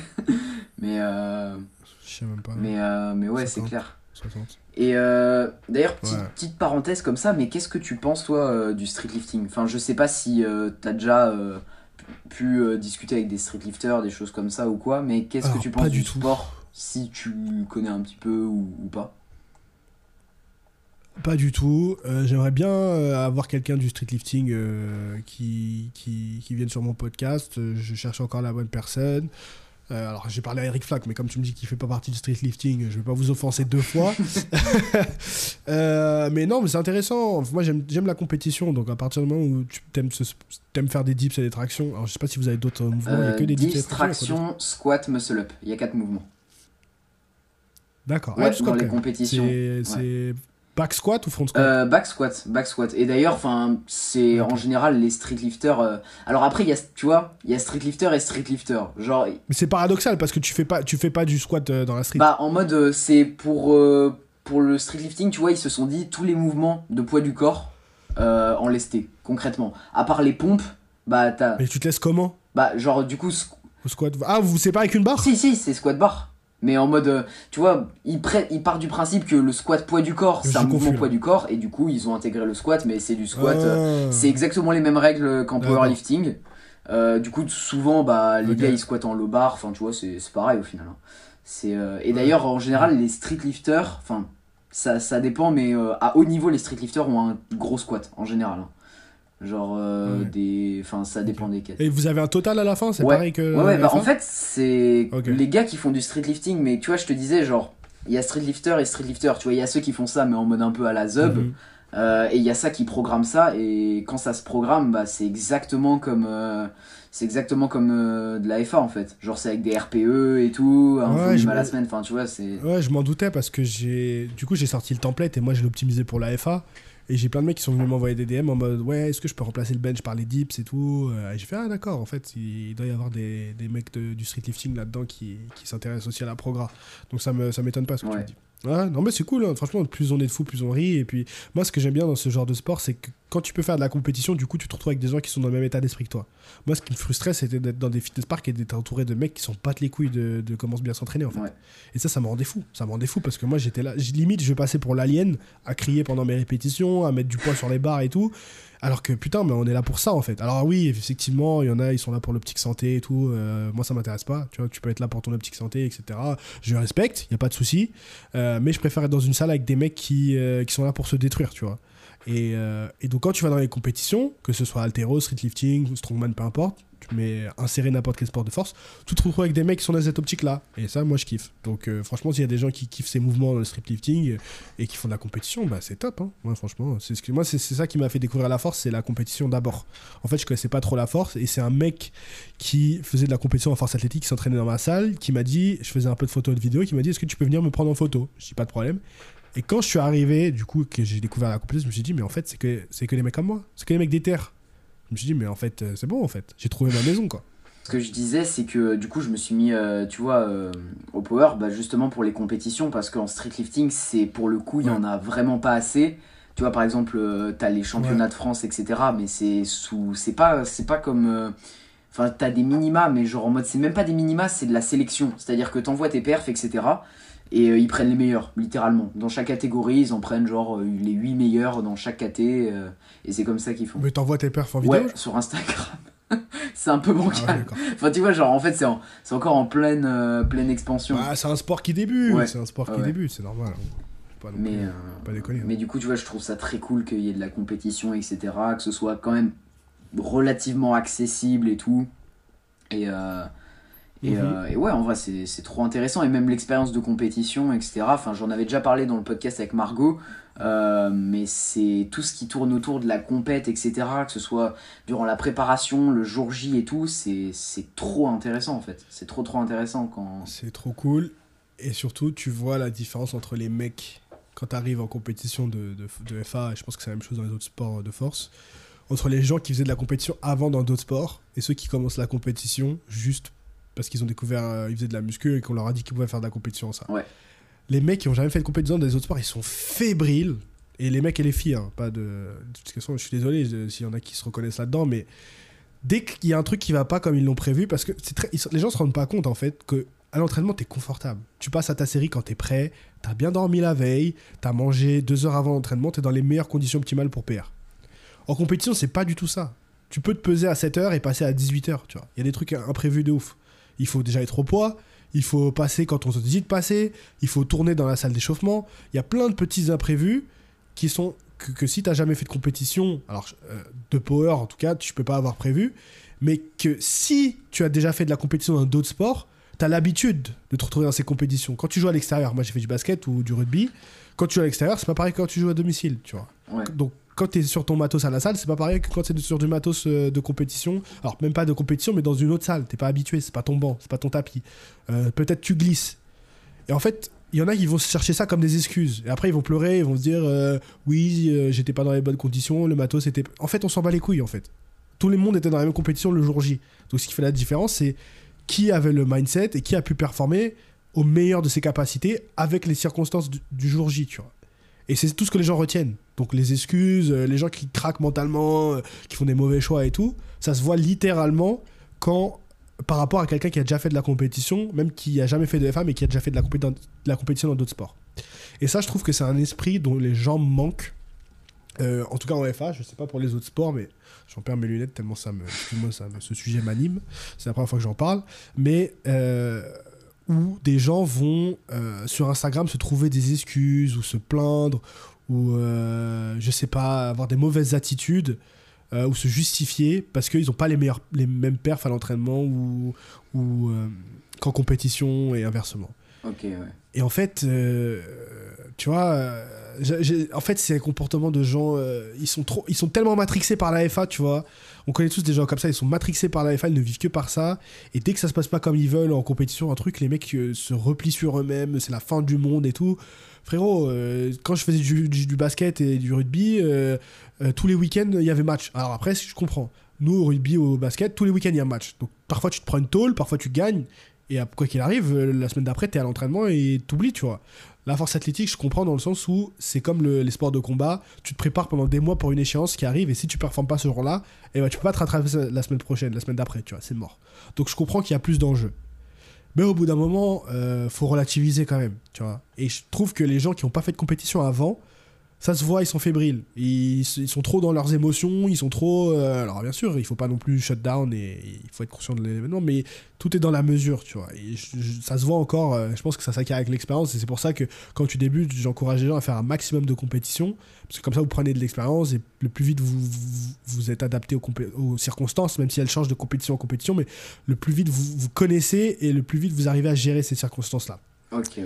Mais ceux qui sont euh, ceux qui ont jamais fait de compétition, ça se voit, ils sont et dans tous les sports confondus, ils sont ils sont fébriles et le plus vite vous pouvez faire de la compétition, le mieux vous vous portez. Ouais, et à l'inverse, euh, il y a, l'idée de Petit conseil. ouais, je ferai des compètes quand je serai prêt, quand j'aurai atteint mon top niveau, alors qu'en réalité, du coup, ce qui se dit, euh, enfin, t'es pas la première personne à m'en avoir parlé, etc. Tu vois, des, j'ai des amis qui font du powerlifting et tout qui m'ont déjà dit, à partir du moment où, je veux dire, t'as déjà un niveau, euh, un petit niveau, tu vois, faut direct commencer. Parce que tu te verras évoluer de compète en Ah ouais. compète, tu vas gagner de l'expérience, de la maturité, et surtout, ça va te permettre de, dès que tu commences à avoir des barres sympas, de pas te pointer là pour la première fois et perdre je sais pas combien sur tes barres juste à cause du stress, euh, de l'organisation, des trucs comme ça et tout quoi. C'est clair. Et de toute façon, à cette question de quand est-ce que je peux commencer, quand est-ce que j'ai un total assez bon pour commencer la, compétition, moi, je sais plus qui m'avait dit ça, euh, mais j'ai un truc qui m'a, fait un déclic. C'est de toute façon, quoi qu'il arrive, ta première compétition sera ta pire compétition, sera ton plus petit total. Si tu fais bien les choses, tu vas progresser avec le temps. Donc ta première compétition, quoi qu'il arrive, ce sera ton pire total et personne va se rappeler de ta première compétition en fait. Le problème, ça, ça vient du fait que, en fait, comme c'est un sport récent, il y a beaucoup de gens qui commencent et au bout de 6 mois, 1 an, ils sont champions de, France, champions de je sais pas quoi, records de je sais pas quoi. C'est parce que c'est un sport récent. Forcément, les records sont récents. Maintenant encore, c'est plus difficile. Parce que maintenant, il y a vraiment des, des, des, monstres, tu vois. Mais je pense que les gens qui ont commencé il y a quelques années sont, ont commencé avec cette idée de ouais, au bout d'un an ou deux ans, je peux faire les France, tu vois. Donc, en fait, il y a cette idée de dire, euh, comme tu vois des gens qui commencent et au bout de 6 mois, 1 an, ils sont déjà dans les compétitions de championnat de France, de se dire, putain, en fait, moi, quand je commence, il faut que je sois direct à ce niveau-là. Alors que pas du tout, pas du tout, il n'y a aucune pression. Commencez, même si vous avez 6 mois de muscu, même pas, commencez le plus tôt possible. Dès que vous avez une compétition, inscrivez-vous. Et faites en sorte d'être surtout accompagné, c'est ça qu'il faut. C'est sûr que ne commencez pas une compétition, peut-être si vous avez personne pour vous accompagner, mais si vous êtes dans un club, ou de toute façon, pour faire une compétition, il faut être licencié, donc souvent vous êtes licencié dans un club, donc faites-vous encadrer, et le plus tôt vous commencez, le mieux ce sera. Et il n'y a pas de honte à avoir euh, si vous avez un bench. Souvent, c'est le bench qui bloque. Moi, je sais que c'est le bench qui bloquait. Tant que j'avais pas 100 kg au bench, je voulais pas faire de compétition, tu vois. Parce que je trouvais ça ridicule. Alors que mon bench il est toujours ridicule. 3-4 compétitions après, mon bench est toujours ridicule. Euh, comme quoi, ça, ça change rien. Ok, je vois. Mais ouais, en vrai, euh, hyper intéressant comme euh, message. Et je pense qu'il y a des personnes là qui font du powerlifting parce que je sais que dans les auditeurs, il y a de tout. Il y a des streeteux, il y a des power, il y a des go muscu, il y a, il y a de tout. Bah, en vrai, ça peut être un, un, très bon conseil, ça pour le coup, de ne pas se mettre des attentes et, et d'y aller le plus tôt possible. Comme ça, au moins, tu te, tu te construis directement en compétition et tout. Et justement, en vrai, je pense que ça peut être hyper motivant de dire, bah voilà, je fais ma première compétition, à la deuxième, genre j'ai plus 20 euh, kilos, plus 30 euh, kilos sur mon total et tout, c'est hyper motivant au final. Donc, euh, donc voilà, et comme tu l'as bien dit, ta première compète c'est forcément la plus nulle, si tu fais bien les choses, que tu progresses à côté, mm. donc il n'y a pas de souci à ce niveau-là, mais, mais ok, hyper intéressant. Et euh, bah du coup, je pense qu'on va finir sur un dernier petit point. Là, ça fait déjà hyper longtemps qu'on recorde en vrai, euh, donc on va pas trop, euh, pas trop traîner.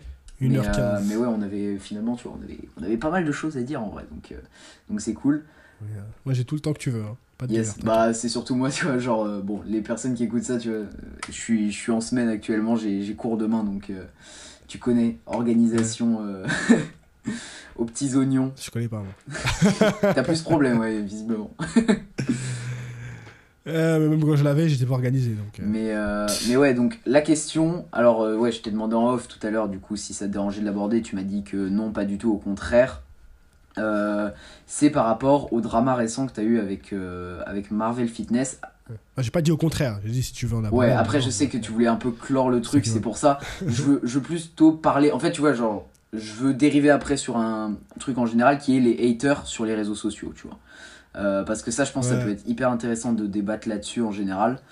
Euh, mais bon, bref, pour les personnes qui ne sont pas forcément au courant, je vous invite à aller écouter le podcast d'Hugo qui détaille vraiment tout ou la vidéo YouTube.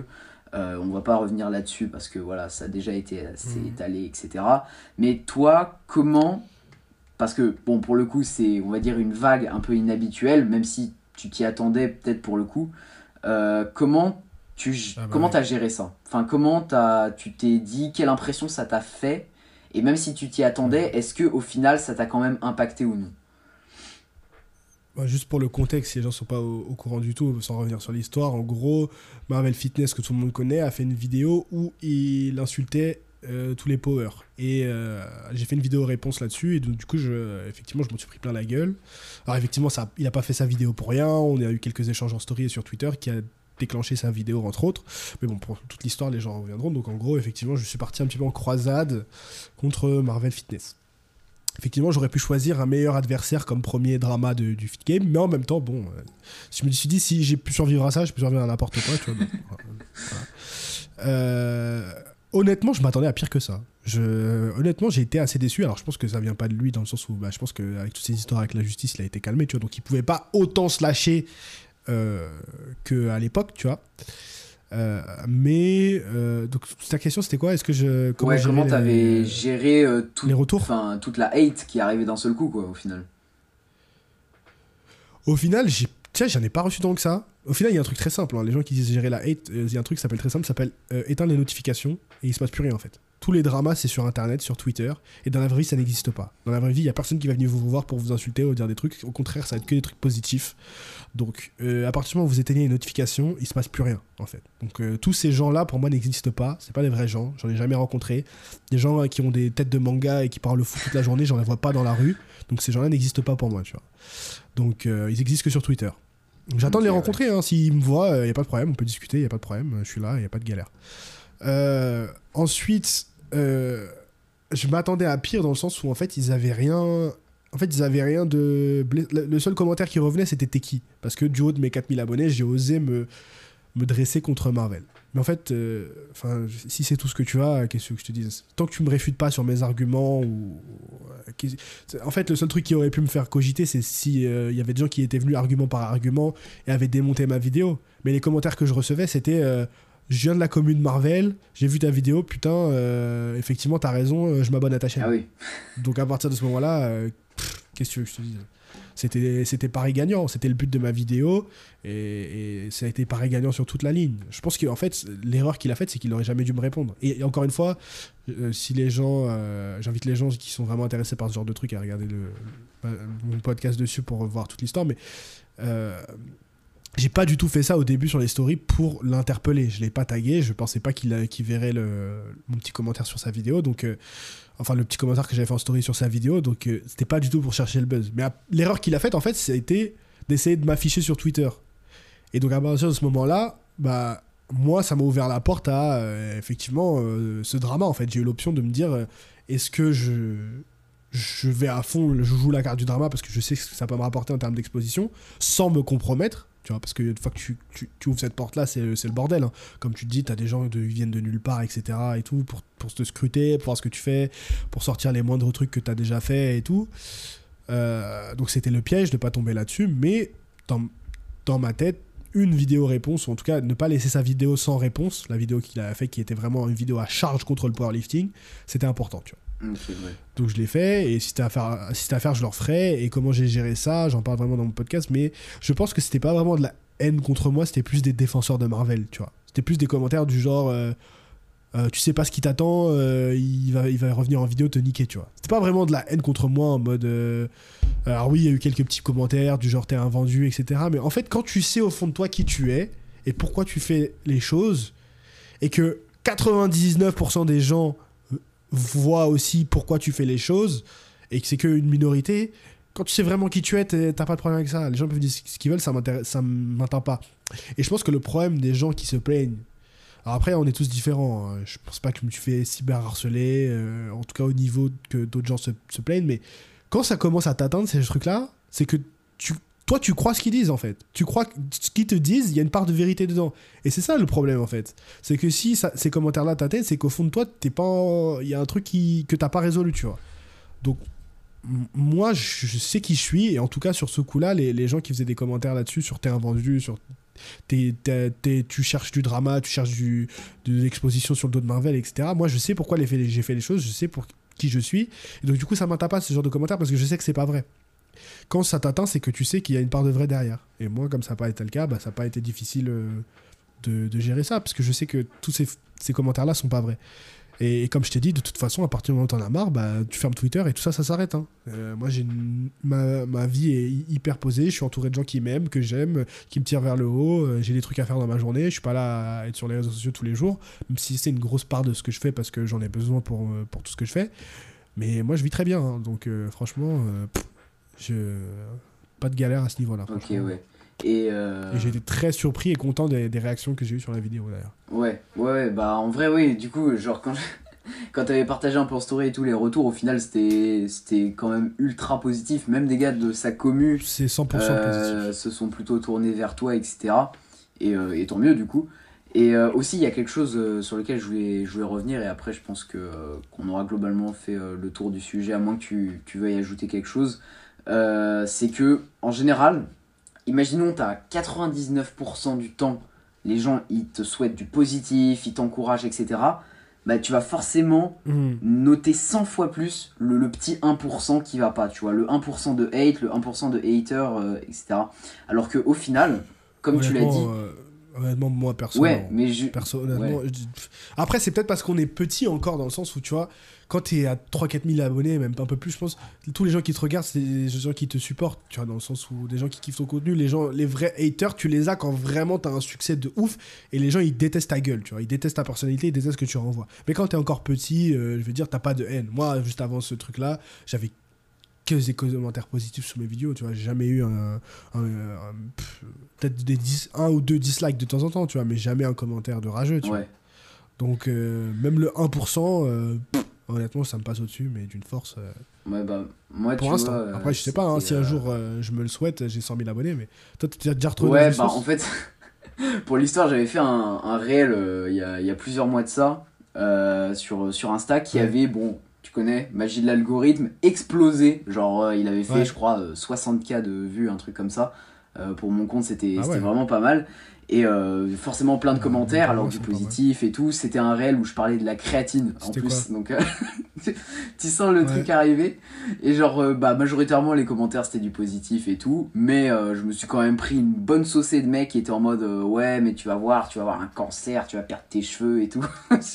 Bail comme ça. Quoi Ouais, bah, tu sais, en mode les, les mecs ils y connaissent rien, qui se prennent pour le daron docteur de 50 ans, des, des- un peu Ok. des teubés. Et enfin, genre, genre ça, tu vois, typiquement, c'est exactement pour ça que Ça je touché, pas ça sur TikTok, tu vois. Parce que. Ah, t'as pas de TikTok Non, bah, je- surtout pas. Alors là, je, je refuse de mettre les pieds là-bas, même si ça fou. pourrait optimiser ma croissance, justement pour ça. Parce que je me dis, mais. Mais moi, je regarde pas les commentaires. Je publie, je regarde aucun commentaire. Ouais, je veux dire, que je pense le réel de Rob. Il a fait. Non, non, non, mais j'ai le réel de Rob. Il a fait 1 million de vues. Il a fait 370 000 sur TikTok. Où, donc, du coup, Rob, il est. Pour ceux qui connaissent pas, Rob Transformer, c'est quelqu'un que moi, je, je, je m'entends très bien avec lui. Mais il y a des gens qui le. Enfin, qui peuvent pas. euh, qui kiffent pas du tout ce qu'il dit. Euh, je ne regarde aucun commentaire. Parce qu'il y a. En fait, il y a 900 commentaires sous la publication. Qu'est-ce que tu veux euh, que je fasse? Ouais. donc euh, bon après c'est différent parce que c'est pas un truc que j'ai posté. Enfin je l'ai posté mais c'est pas moi qui dis les trucs. Aussi, oui. C'est différent. Mais je, je te jure que TikTok je ne regarde aucun commentaire. Je poste, je dégage. J'utilise même pas l'application. Je, je scrolle jamais sur le feed. J'ai, je ne follow personne. En tout cas sur le compte du, du rendez-vous musclé, sur mon compte perso très peu. Je poste et je me casse. Ouais. C'est tout. Mais c'est une bonne chose. Mais euh, moi, tu vois, j'aurais peur de justement, euh, une fois que j'ai l'appli et tout, tu vois, commencer à. Tu vois, sans que tu t'en rends compte, tu rentres dans le cercle de l'appli et tout, tu vois des mecs qui te mettent des commentaires Après, et après t'as envie d'y répondre, enfin, tu vois le délire. C'est pour ça. Non, faut pas répondre. Moi, je, je, la règle, c'est que je réponds qu'aux commentaires positifs. Après, ça peut paraître euh, genre, ah oui, t'as peur du débat, de la conversation, etc. J'ai aucun peur du débat. Euh, en fait, le débat, c'est sur le podcast. C'est pour débattre dans les commentaires euh, YouTube, ça m'intéresse pas. Il y a des gens, ils ont pas de vie. Ils se sentent euh, un peu intéressants que quand ils écrivent un paragraphe sur les commentaires YouTube. Parfois, j'ai juste envie de dire j'ai pas lu, tu vois. Mais même ça, je sais que si je l'écris, ça va leur redonner de la force, ils vont se sentir importants, donc je ne réponds pas. Je lâche un like que sur les trucs commentaires, ou alors quand j'ai une petite punchline un peu marrante sur un commentaire négatif, je la sors. Sinon, je n'en donne aucune at- attention. Et le meilleur. Euh, je sais pas exactement comment c'est le, proverbe, mais le, pire truc que tu peux faire à quelqu'un, c'est l'ignorer. C'est le pire truc que tu peux faire. Donc, effectivement, c'est pas satisfaisant quand tu ignores quelqu'un parce que tu sais pas comment il réagit. Quand tu veux le faire rager, c'est pas satisfaisant d'ignorer, tu veux voir sa réaction. Mais crois-moi que c'est dans tout, hein, c'est pas forcément que dans les commentaires YouTube, dans la vie, dans les relations, etc. et tout. L'ignorance, c'est le pire truc que tu peux faire à quelqu'un. Parce que quand tu lui donnes de, de la haine ou de la rage, tu lui donnes de l'importance, tu lui donnes de l'attention. Et ça, on est dans une. un- L'attention, c'est ce que les gens crèvent le plus aujourd'hui. Donc, le meilleur truc que tu peux faire, c'est l'ignorance. Mais c'est pas satisfaisant comme, comme réponse, donc. euh, donc c'est difficile. Mais c'est le meilleur truc que tu Ouais. peux faire. Bon, en vrai, c'est. C'est intéressant comme façon de penser. C'est c'est différent de certaines personnes Ouais. qui, qui se diraient plutôt Ouais, bah tu vois, les haters, je vais essayer de répondre, etc. Je vais essayer de trouver euh, un terrain Ah, d'entente et tout. Mais toi, ouais, non, tu t'ignores totalement et au final. Tu euh, pourras jamais les convaincre. De toute façon, tu pourras Bah, à jamais les partir du moment où ils te. Ouais, détestent, ouais, c'est vrai que tu peux pas faire grand chose à part Ah juste euh, mais t'en foutre. Quoi. Même pas si c'est pas personnel. Si le mec il croit que la créatine ça te donne un cancer, qu'est-ce que tu veux lui dire pour lui faire croire autre chose? Oui, bah c'est vrai, ça Rien. sert à rien. Tu lui sors une Rien. étude, tu vas lui dire, il va te dire que c'est fake. euh, ouais. Mais non. Non, lui, il y a un go muscu qui lui a dit ça et il le croit, c'est tout. Voilà. Qu'est-ce que tu veux Il va te dire, ouais, moi j'ai un mec à la salle, euh, il fait 180 au développé couché. Toi, t'as même pas 18 ans et tu fais, je sais pas quel, c'est quoi tes perfs euh, Ouais, déjà, les mecs, ils veulent, ils veulent te tacler sur des terrains qui n'ont aucun rapport, tu vois. Avec. euh, Enfin, bref. Eh oui. C'est c'est le principe du hater, tu me diras. hein. Après, à ta décharge, c'est que t'es es aussi, et ça je te le dis, je suis là pour te donner des fleurs aussi, c'est que c'est hyper impressionnant le truc que tu fais à ton âge. Moi j'ai repéré ça direct, et même si on a bossé ensemble avec les forceux et que je trouve que j'ai pas pu t'apporter autant que ce que j'aurais voulu t'apporter, euh, je continue sur les réseaux, je suis sûr que tu vas percer de ouf, ça j'en suis certain. Après je veux pas trop te dire de compliments parce que sinon tu vas prendre la confiance, tu vas arrêter de faire des efforts, tu vois. Mais, et, et donc peut-être avec ton âge, t'as pas le. le t'es peut-être pas aussi. C'est normal, ta, ta personnalité elle va changer, Mm. tu, tu vas devenir qui tu, tu, tu veux être plus tard, etc. Moi, à 25 ans, je peux te dire des trucs que je- jamais j'aurais pu avoir cette conversation qu'on a à ton âge, tu vois. Ouais, clair. Si j'avais eu le drama avec Marvel à 16 piges, ma réaction, elle, elle aurait été complètement différente que, que, que maintenant, Ouais. tu vois. Ça, je peux te le dire avec ma petite expérience du haut de mes 25 ans, et parce que maintenant, je sais, un, je sais qui je suis, et surtout, je sais où je vais aller, tu vois. Je sais quel genre de personne je vais être. Mais à ton âge, mais jamais, jamais j'aurais pu te parler comme ça, et jamais j'avais, jamais j'étais à des années. À, à- je pense que t'as quel âge? 16, 17 17, ans? je vais sur mes 18, ouais. Tu as 16, 18. À cet âge-là, je voulais travailler en finance à la défense. Aucun Ouais, rapport. Donc, tu vois, euh, pff, qu'est-ce que tu veux? Mm. Ouais, mais je sais pas comment t'expliquer, mais en mode, je suis, tu je suis conscient, tu vois, que je sais pas comment expliquer. Je, je suis un peu sur, euh, tu vois, cul entre deux chaises. C'est-à-dire que d'un côté, je m'entoure que de personnes euh, qui sont, bah, en vrai, de ta tranche d'âge, tu vois, genre euh, entre 19 et 25, 26 ans, tu vois. Donc, du coup, forcément, tu t'imprègnes. C'est ma tranche d'âge, mais c'est c'est la, fin- c'est la fin de ma tranche d'âge. hein. Je vais sur mes 26, on est plus trop dans la tranche d'âge. commencer à devenir vieux là. non mais euh, tu vois genre euh, Arrête, tu arrête. forcément tu t'imprègnes du coup tu gagnes en maturité etc mais d'un autre côté Oui, j'ai ce encore que mon âge J'imagine que les contenus que euh, t'écoutes en podcast, c'est c'est plus, c'est plus adulte. Ouais. Euh, les contenus que tu dois écouter toi en podcast, etc. c'est Bien et sûr. puis euh, Mais je pense que ça doit être frustrant, hein. ça doit être frustrant aussi, hein. mais, euh, mais ça payera, ça, t'inquiète pas, sur, euh, tu, tu seras tellement en avance sur les autres que quand tu auras, mon âge, tu seras tellement loin, ouais, t'inquiète. hein. Mais ça, ça sous, sous condition que tu ah continues bah, à faire tes efforts. Mais- c'est la dalle qui donne l'heure je sais que euh, je n'en doute pas, j'en doute pas. Mais je pense que ça peut être un peu frustrant d'avoir ce niveau d'ambition et de maturité sur toi, cet âge-là où peut-être les autres mecs à côté de toi ils pensent qu'à faire la fête, à savoir à quelle université Ah ils bah, vont être. ça, etc. Et tu peux te sentir un petit peu en décalage, tu vois. Mais pff, t'inquiète pas que t'as déjà gagné la vie, mon gars. Si tu continues à être déter comme ça, c'est tout. euh, quand ces gens-là, ils seront paumés à 25-30 ans, ils vont changer de voix. euh, ils- je les, moi, je les vois maintenant. hein. Ces gens-là qui faisaient la fête euh, quand ils, on avait le même âge et tout. Ils sont arrivés à la fac, ils ont redoublé, ils ont changé de voix 12 fois, ils sont dans un taf qu'ils détestent, ils ont galéré à trouver ce taf et en plus ils le détestent, ils sont pas de stage, ils gagnent pas assez de thunes, ils sont en galère et ils se sont fait larguer par leur mec ou leur... Tu vois, ouais la vie c'est long, c'est long. C'est long et quand tu penses, quand toi tu planifies ta vie sur, sur 5, 10, 20 ans en avance, et ben les gens qui pensent juste à quelle soirée ils vont être dans une semaine, deux semaines, trois semaines, six- où ils vont être dans six mois plus tard, bah tu les dégommes. Parce que t'es- toi t'as planifié sur 10 ans. Donc le mec qui voit au jour le jour, et encore une fois, on n'a pas tous les mêmes circonstances, bien sûr. Effectivement, il y en a, ils peuvent pas se permettre de planifier sur 10 ans, tu vois. Il faut qu'ils il faut qu'ils taffent, il faut qu'ils payent leur, leur, leur loyer, leur facture, il faut qu'ils mangent demain et tout. Donc ils ont pas ce luxe, tu vois. Je pense que toi et moi, on a cette chance-là. C'est clair Et donc ce serait, moi je pense que ce serait, un, ce serait vraiment un crime pour le coup de pas en profiter, quand, de pas capitaliser sur son potentiel quand on a cette, chance-là, tu vois. Euh, mais quand tu penses comme ça, mais les, les gens qui pensent que sur 6 mois, qui ont, tu les dégommes. Et avant, et encore une fois, moi je suis passé par cette case-là aussi, de faire la fête, etc. Et tout, aussi, j'en suis même encore en plein dedans aussi, même si je m'é- je m'éloigne, tu vois. Mais tu vois la différence tout de suite. Et t'inquiète pas que moi je suis à l'âge où je, ça, je pense que ça commence à se payer. Et, mais c'est encore pire par la suite. 30-40 ans, mais je pense que ça va être un carnage. Ça va être un carnage. Donc si toi, ça t'as cette maturité et cette ambition euh, à cet âge-là, mais c'est que bénéf. C'est que bénéf. Et sur le long terme, tu verras encore plus tes résultats que maintenant. T'inquiète Ouais. pas. Mais continue à faire des efforts. bah bah bien sûr bien sûr non mais en vrai je c'est pas tu facile. vois je, je sais que là je suis loin mais tu vois mais loin loin loin encore de ce que j'ai envie d'atteindre et etc mais euh, mais je suis content d'avoir commencé tôt normal. Et tu seras Je jamais suis satisfait. content d'avoir commencé tôt. Tu Ouais, non, de toute façon, je pense qu'on sera jamais satisfait. ça, c'est clair net, mais Mm. Je c'est vais te dire un truc, c'est que ce week-end, quand on était à Birmingham avec Arthur, Arthur et moi, on a les mêmes inspirations, on regarde les mêmes youtubeurs et tout. Et on se dit toujours, euh, on se motive, tu vois, sur les stories, on se dit putain, un jour on sera là et tout, machin et tout. Et quand on était à Birmingham, on était en train de s'entraîner ensemble et il prenait des photos pour sa marque de vêtements et moi je l'ai aidé à prendre des photos, euh, un petit peu les, les coulisses. euh, je le prenais lui en train de prendre des photos pour qu'il ait des images un petit peu des coulisses et tout. Et dans ma tête, je pensais, euh, putain, là Arthur il est en train de prendre des photos pour sa marque de vêtements. Moi aussi, je suis en train de prendre des photos pour ma marque de vêtements. Mais Arthur il est plus avancé, il a plus d'abonnés, il, a plus- il, a- il fait plus de commandes et tout. Genre, euh, putain, tu t'es pas là où tu devrais être, Mm. tu vois. Et après, je me suis pris 5 minutes pour reculer et je me suis dit, mais attends, attends. attends. Mon gars, t'es en train de vivre la vie des youtubeurs que tu vois sur YouTube, tu vois. Bon, ça veut rien dire ce que je viens de dire, mais t'es en train de vivre la vie que t'as toujours voulu avoir. Oui, t'en vis pas encore. Oui, t'as pas autant de commandes que tu voudrais. Oui, t'as pas autant d'abonnés que tu voudrais. T'as pas autant de vues que tu voudrais, tu vois. Mais t'es en train de vivre la vie que t'as toujours voulu vivre. Et ça, c'est plus que 99% des gens qui vivent sur cette planète, tu vois. Mm. Donc j'ai pris vraiment 5 minutes et vraiment je l'ai fait un effort conscient, tu vois, de prendre 5 minutes et de me dire attends, attends, attends. Mon gars, t'es à Birmingham. On s'entraîner avec des, créateurs de contenu comme toi. Il y avait Lucas Guif à côté. Lucas Guif, pour ceux qui connaissent pas, c'est le, daddy de la mus- du fit game français, tu vois. Moi, je regardais ses vidéos quand je commençais à muscu, tu vois. Il était là derrière moi.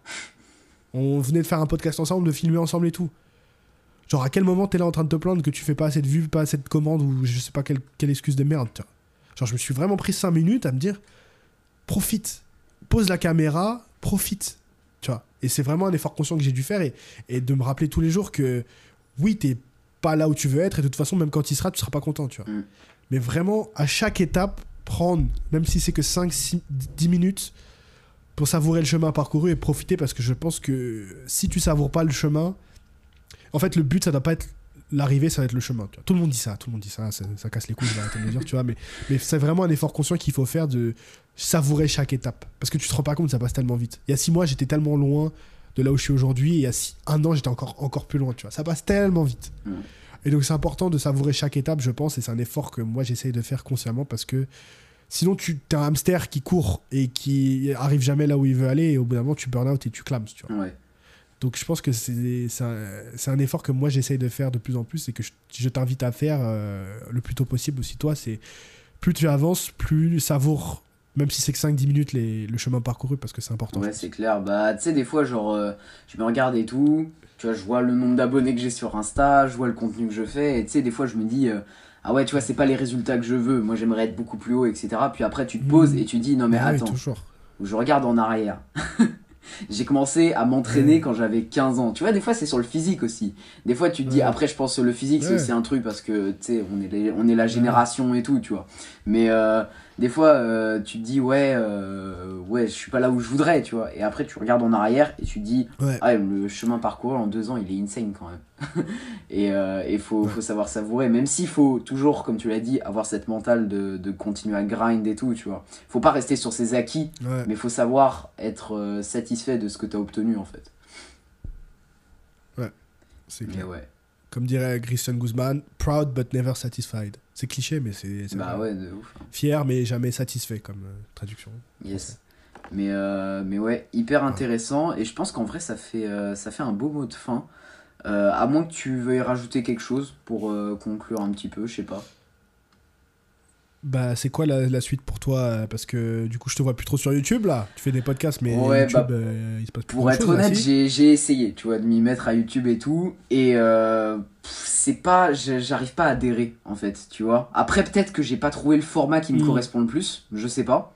Mais d'un autre Ouais, côté, j'ai réfléchi à ce que tu m'avais dit et tout, et moi, pour le coup, tu vois, comparé à toi, euh, Instagram, c'est ma quoi, plateforme première.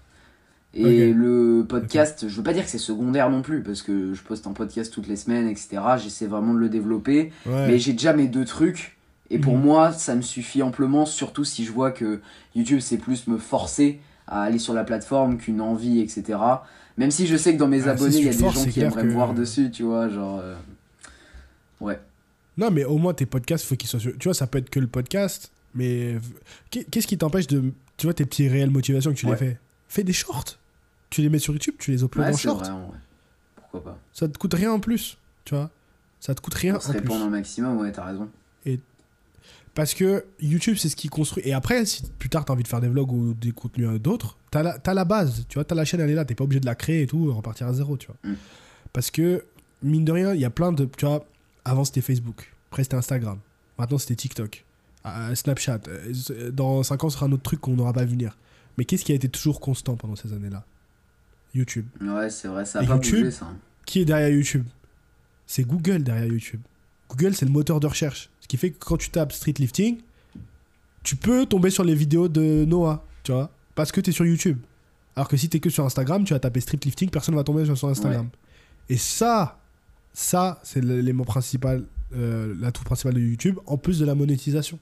Parce que si tu veux vivre un jour de ta création de contenu, Instagram, il te paye pas, TikTok, il te paye pas, rien ne te, personne te paye comme YouTube te paye. Ouais, c'est vrai. ouais. Donc ça aussi, c'est mine de rien, c'est important. Surtout si tu veux du podcast. Moi, depuis que la chaîne du podcast, elle est monétisée, mais elle fait quasiment autant de revenus que ma chaîne principale, alors que j'ai beaucoup moins de vidéos, tu vois. Ouais, c'est clair.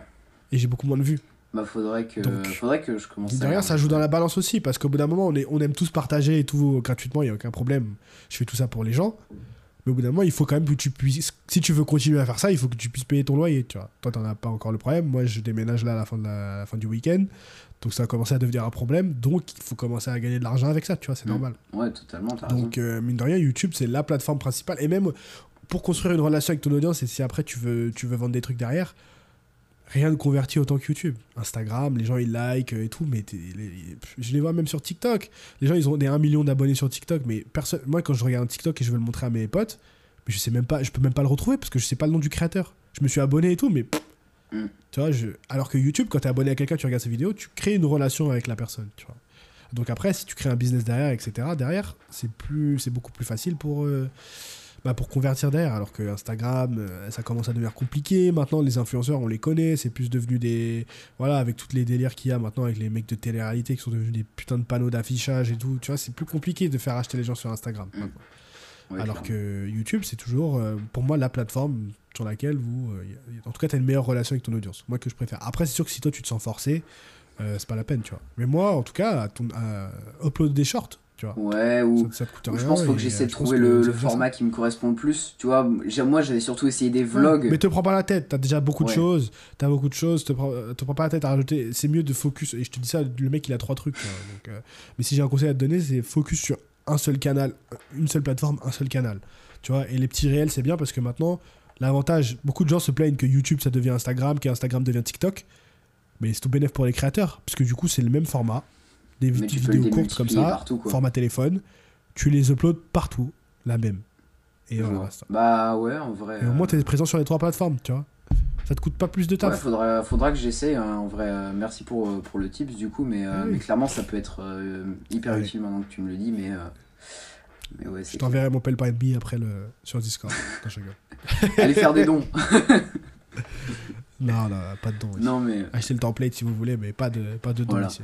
Non, mais euh, d'ailleurs, pour, euh, pour conclure avec tout ça, euh, je mettrai tous tes réseaux, du coup, euh, dans la description de cet épisode de podcast pour que les personnes puissent rediriger tranquillement vers la chaîne YouTube, le podcast, le Instagram, et, et qu'ils puissent bah, tout simplement découvrir un petit peu ce que tu proposes. Parce que, bah, voilà, entre créateurs Bien de sûr, contenu, on se soutient, tu connais. Il n'y a pas de sous-saille. Il y a de quoi faire. Et puis, euh, puis je te remercie pour cet épisode qui était long, mais ultra intéressant en vrai. Euh, là, je sais pas à combien de temps on Bah, est. merci Une heure et demie, hein. un truc comme ça. 1h40. 1h40, Là, ouais. j'ai 1h40. Après, il faudra couper tous les petits, les petits bugs. Aussi, ouais, il y a eu quelques galères euh, que normalement vous n'aurez pas du coup en écoutant cet épisode. c'est les aléas du voilà, direct. c'est ça. Les Exactement. Mais euh, pourquoi pas un jour se refaire ça du coup en, en présentiel, ce sera plus simple. Et puis, euh, Bah, puis bien voilà. sûr. Avec grand plaisir. Mais c'est clair. Bah, encore merci d'avoir participé et puis euh, bonne continuation. Et puis voilà. Merci à toi. Ciao. Ciao.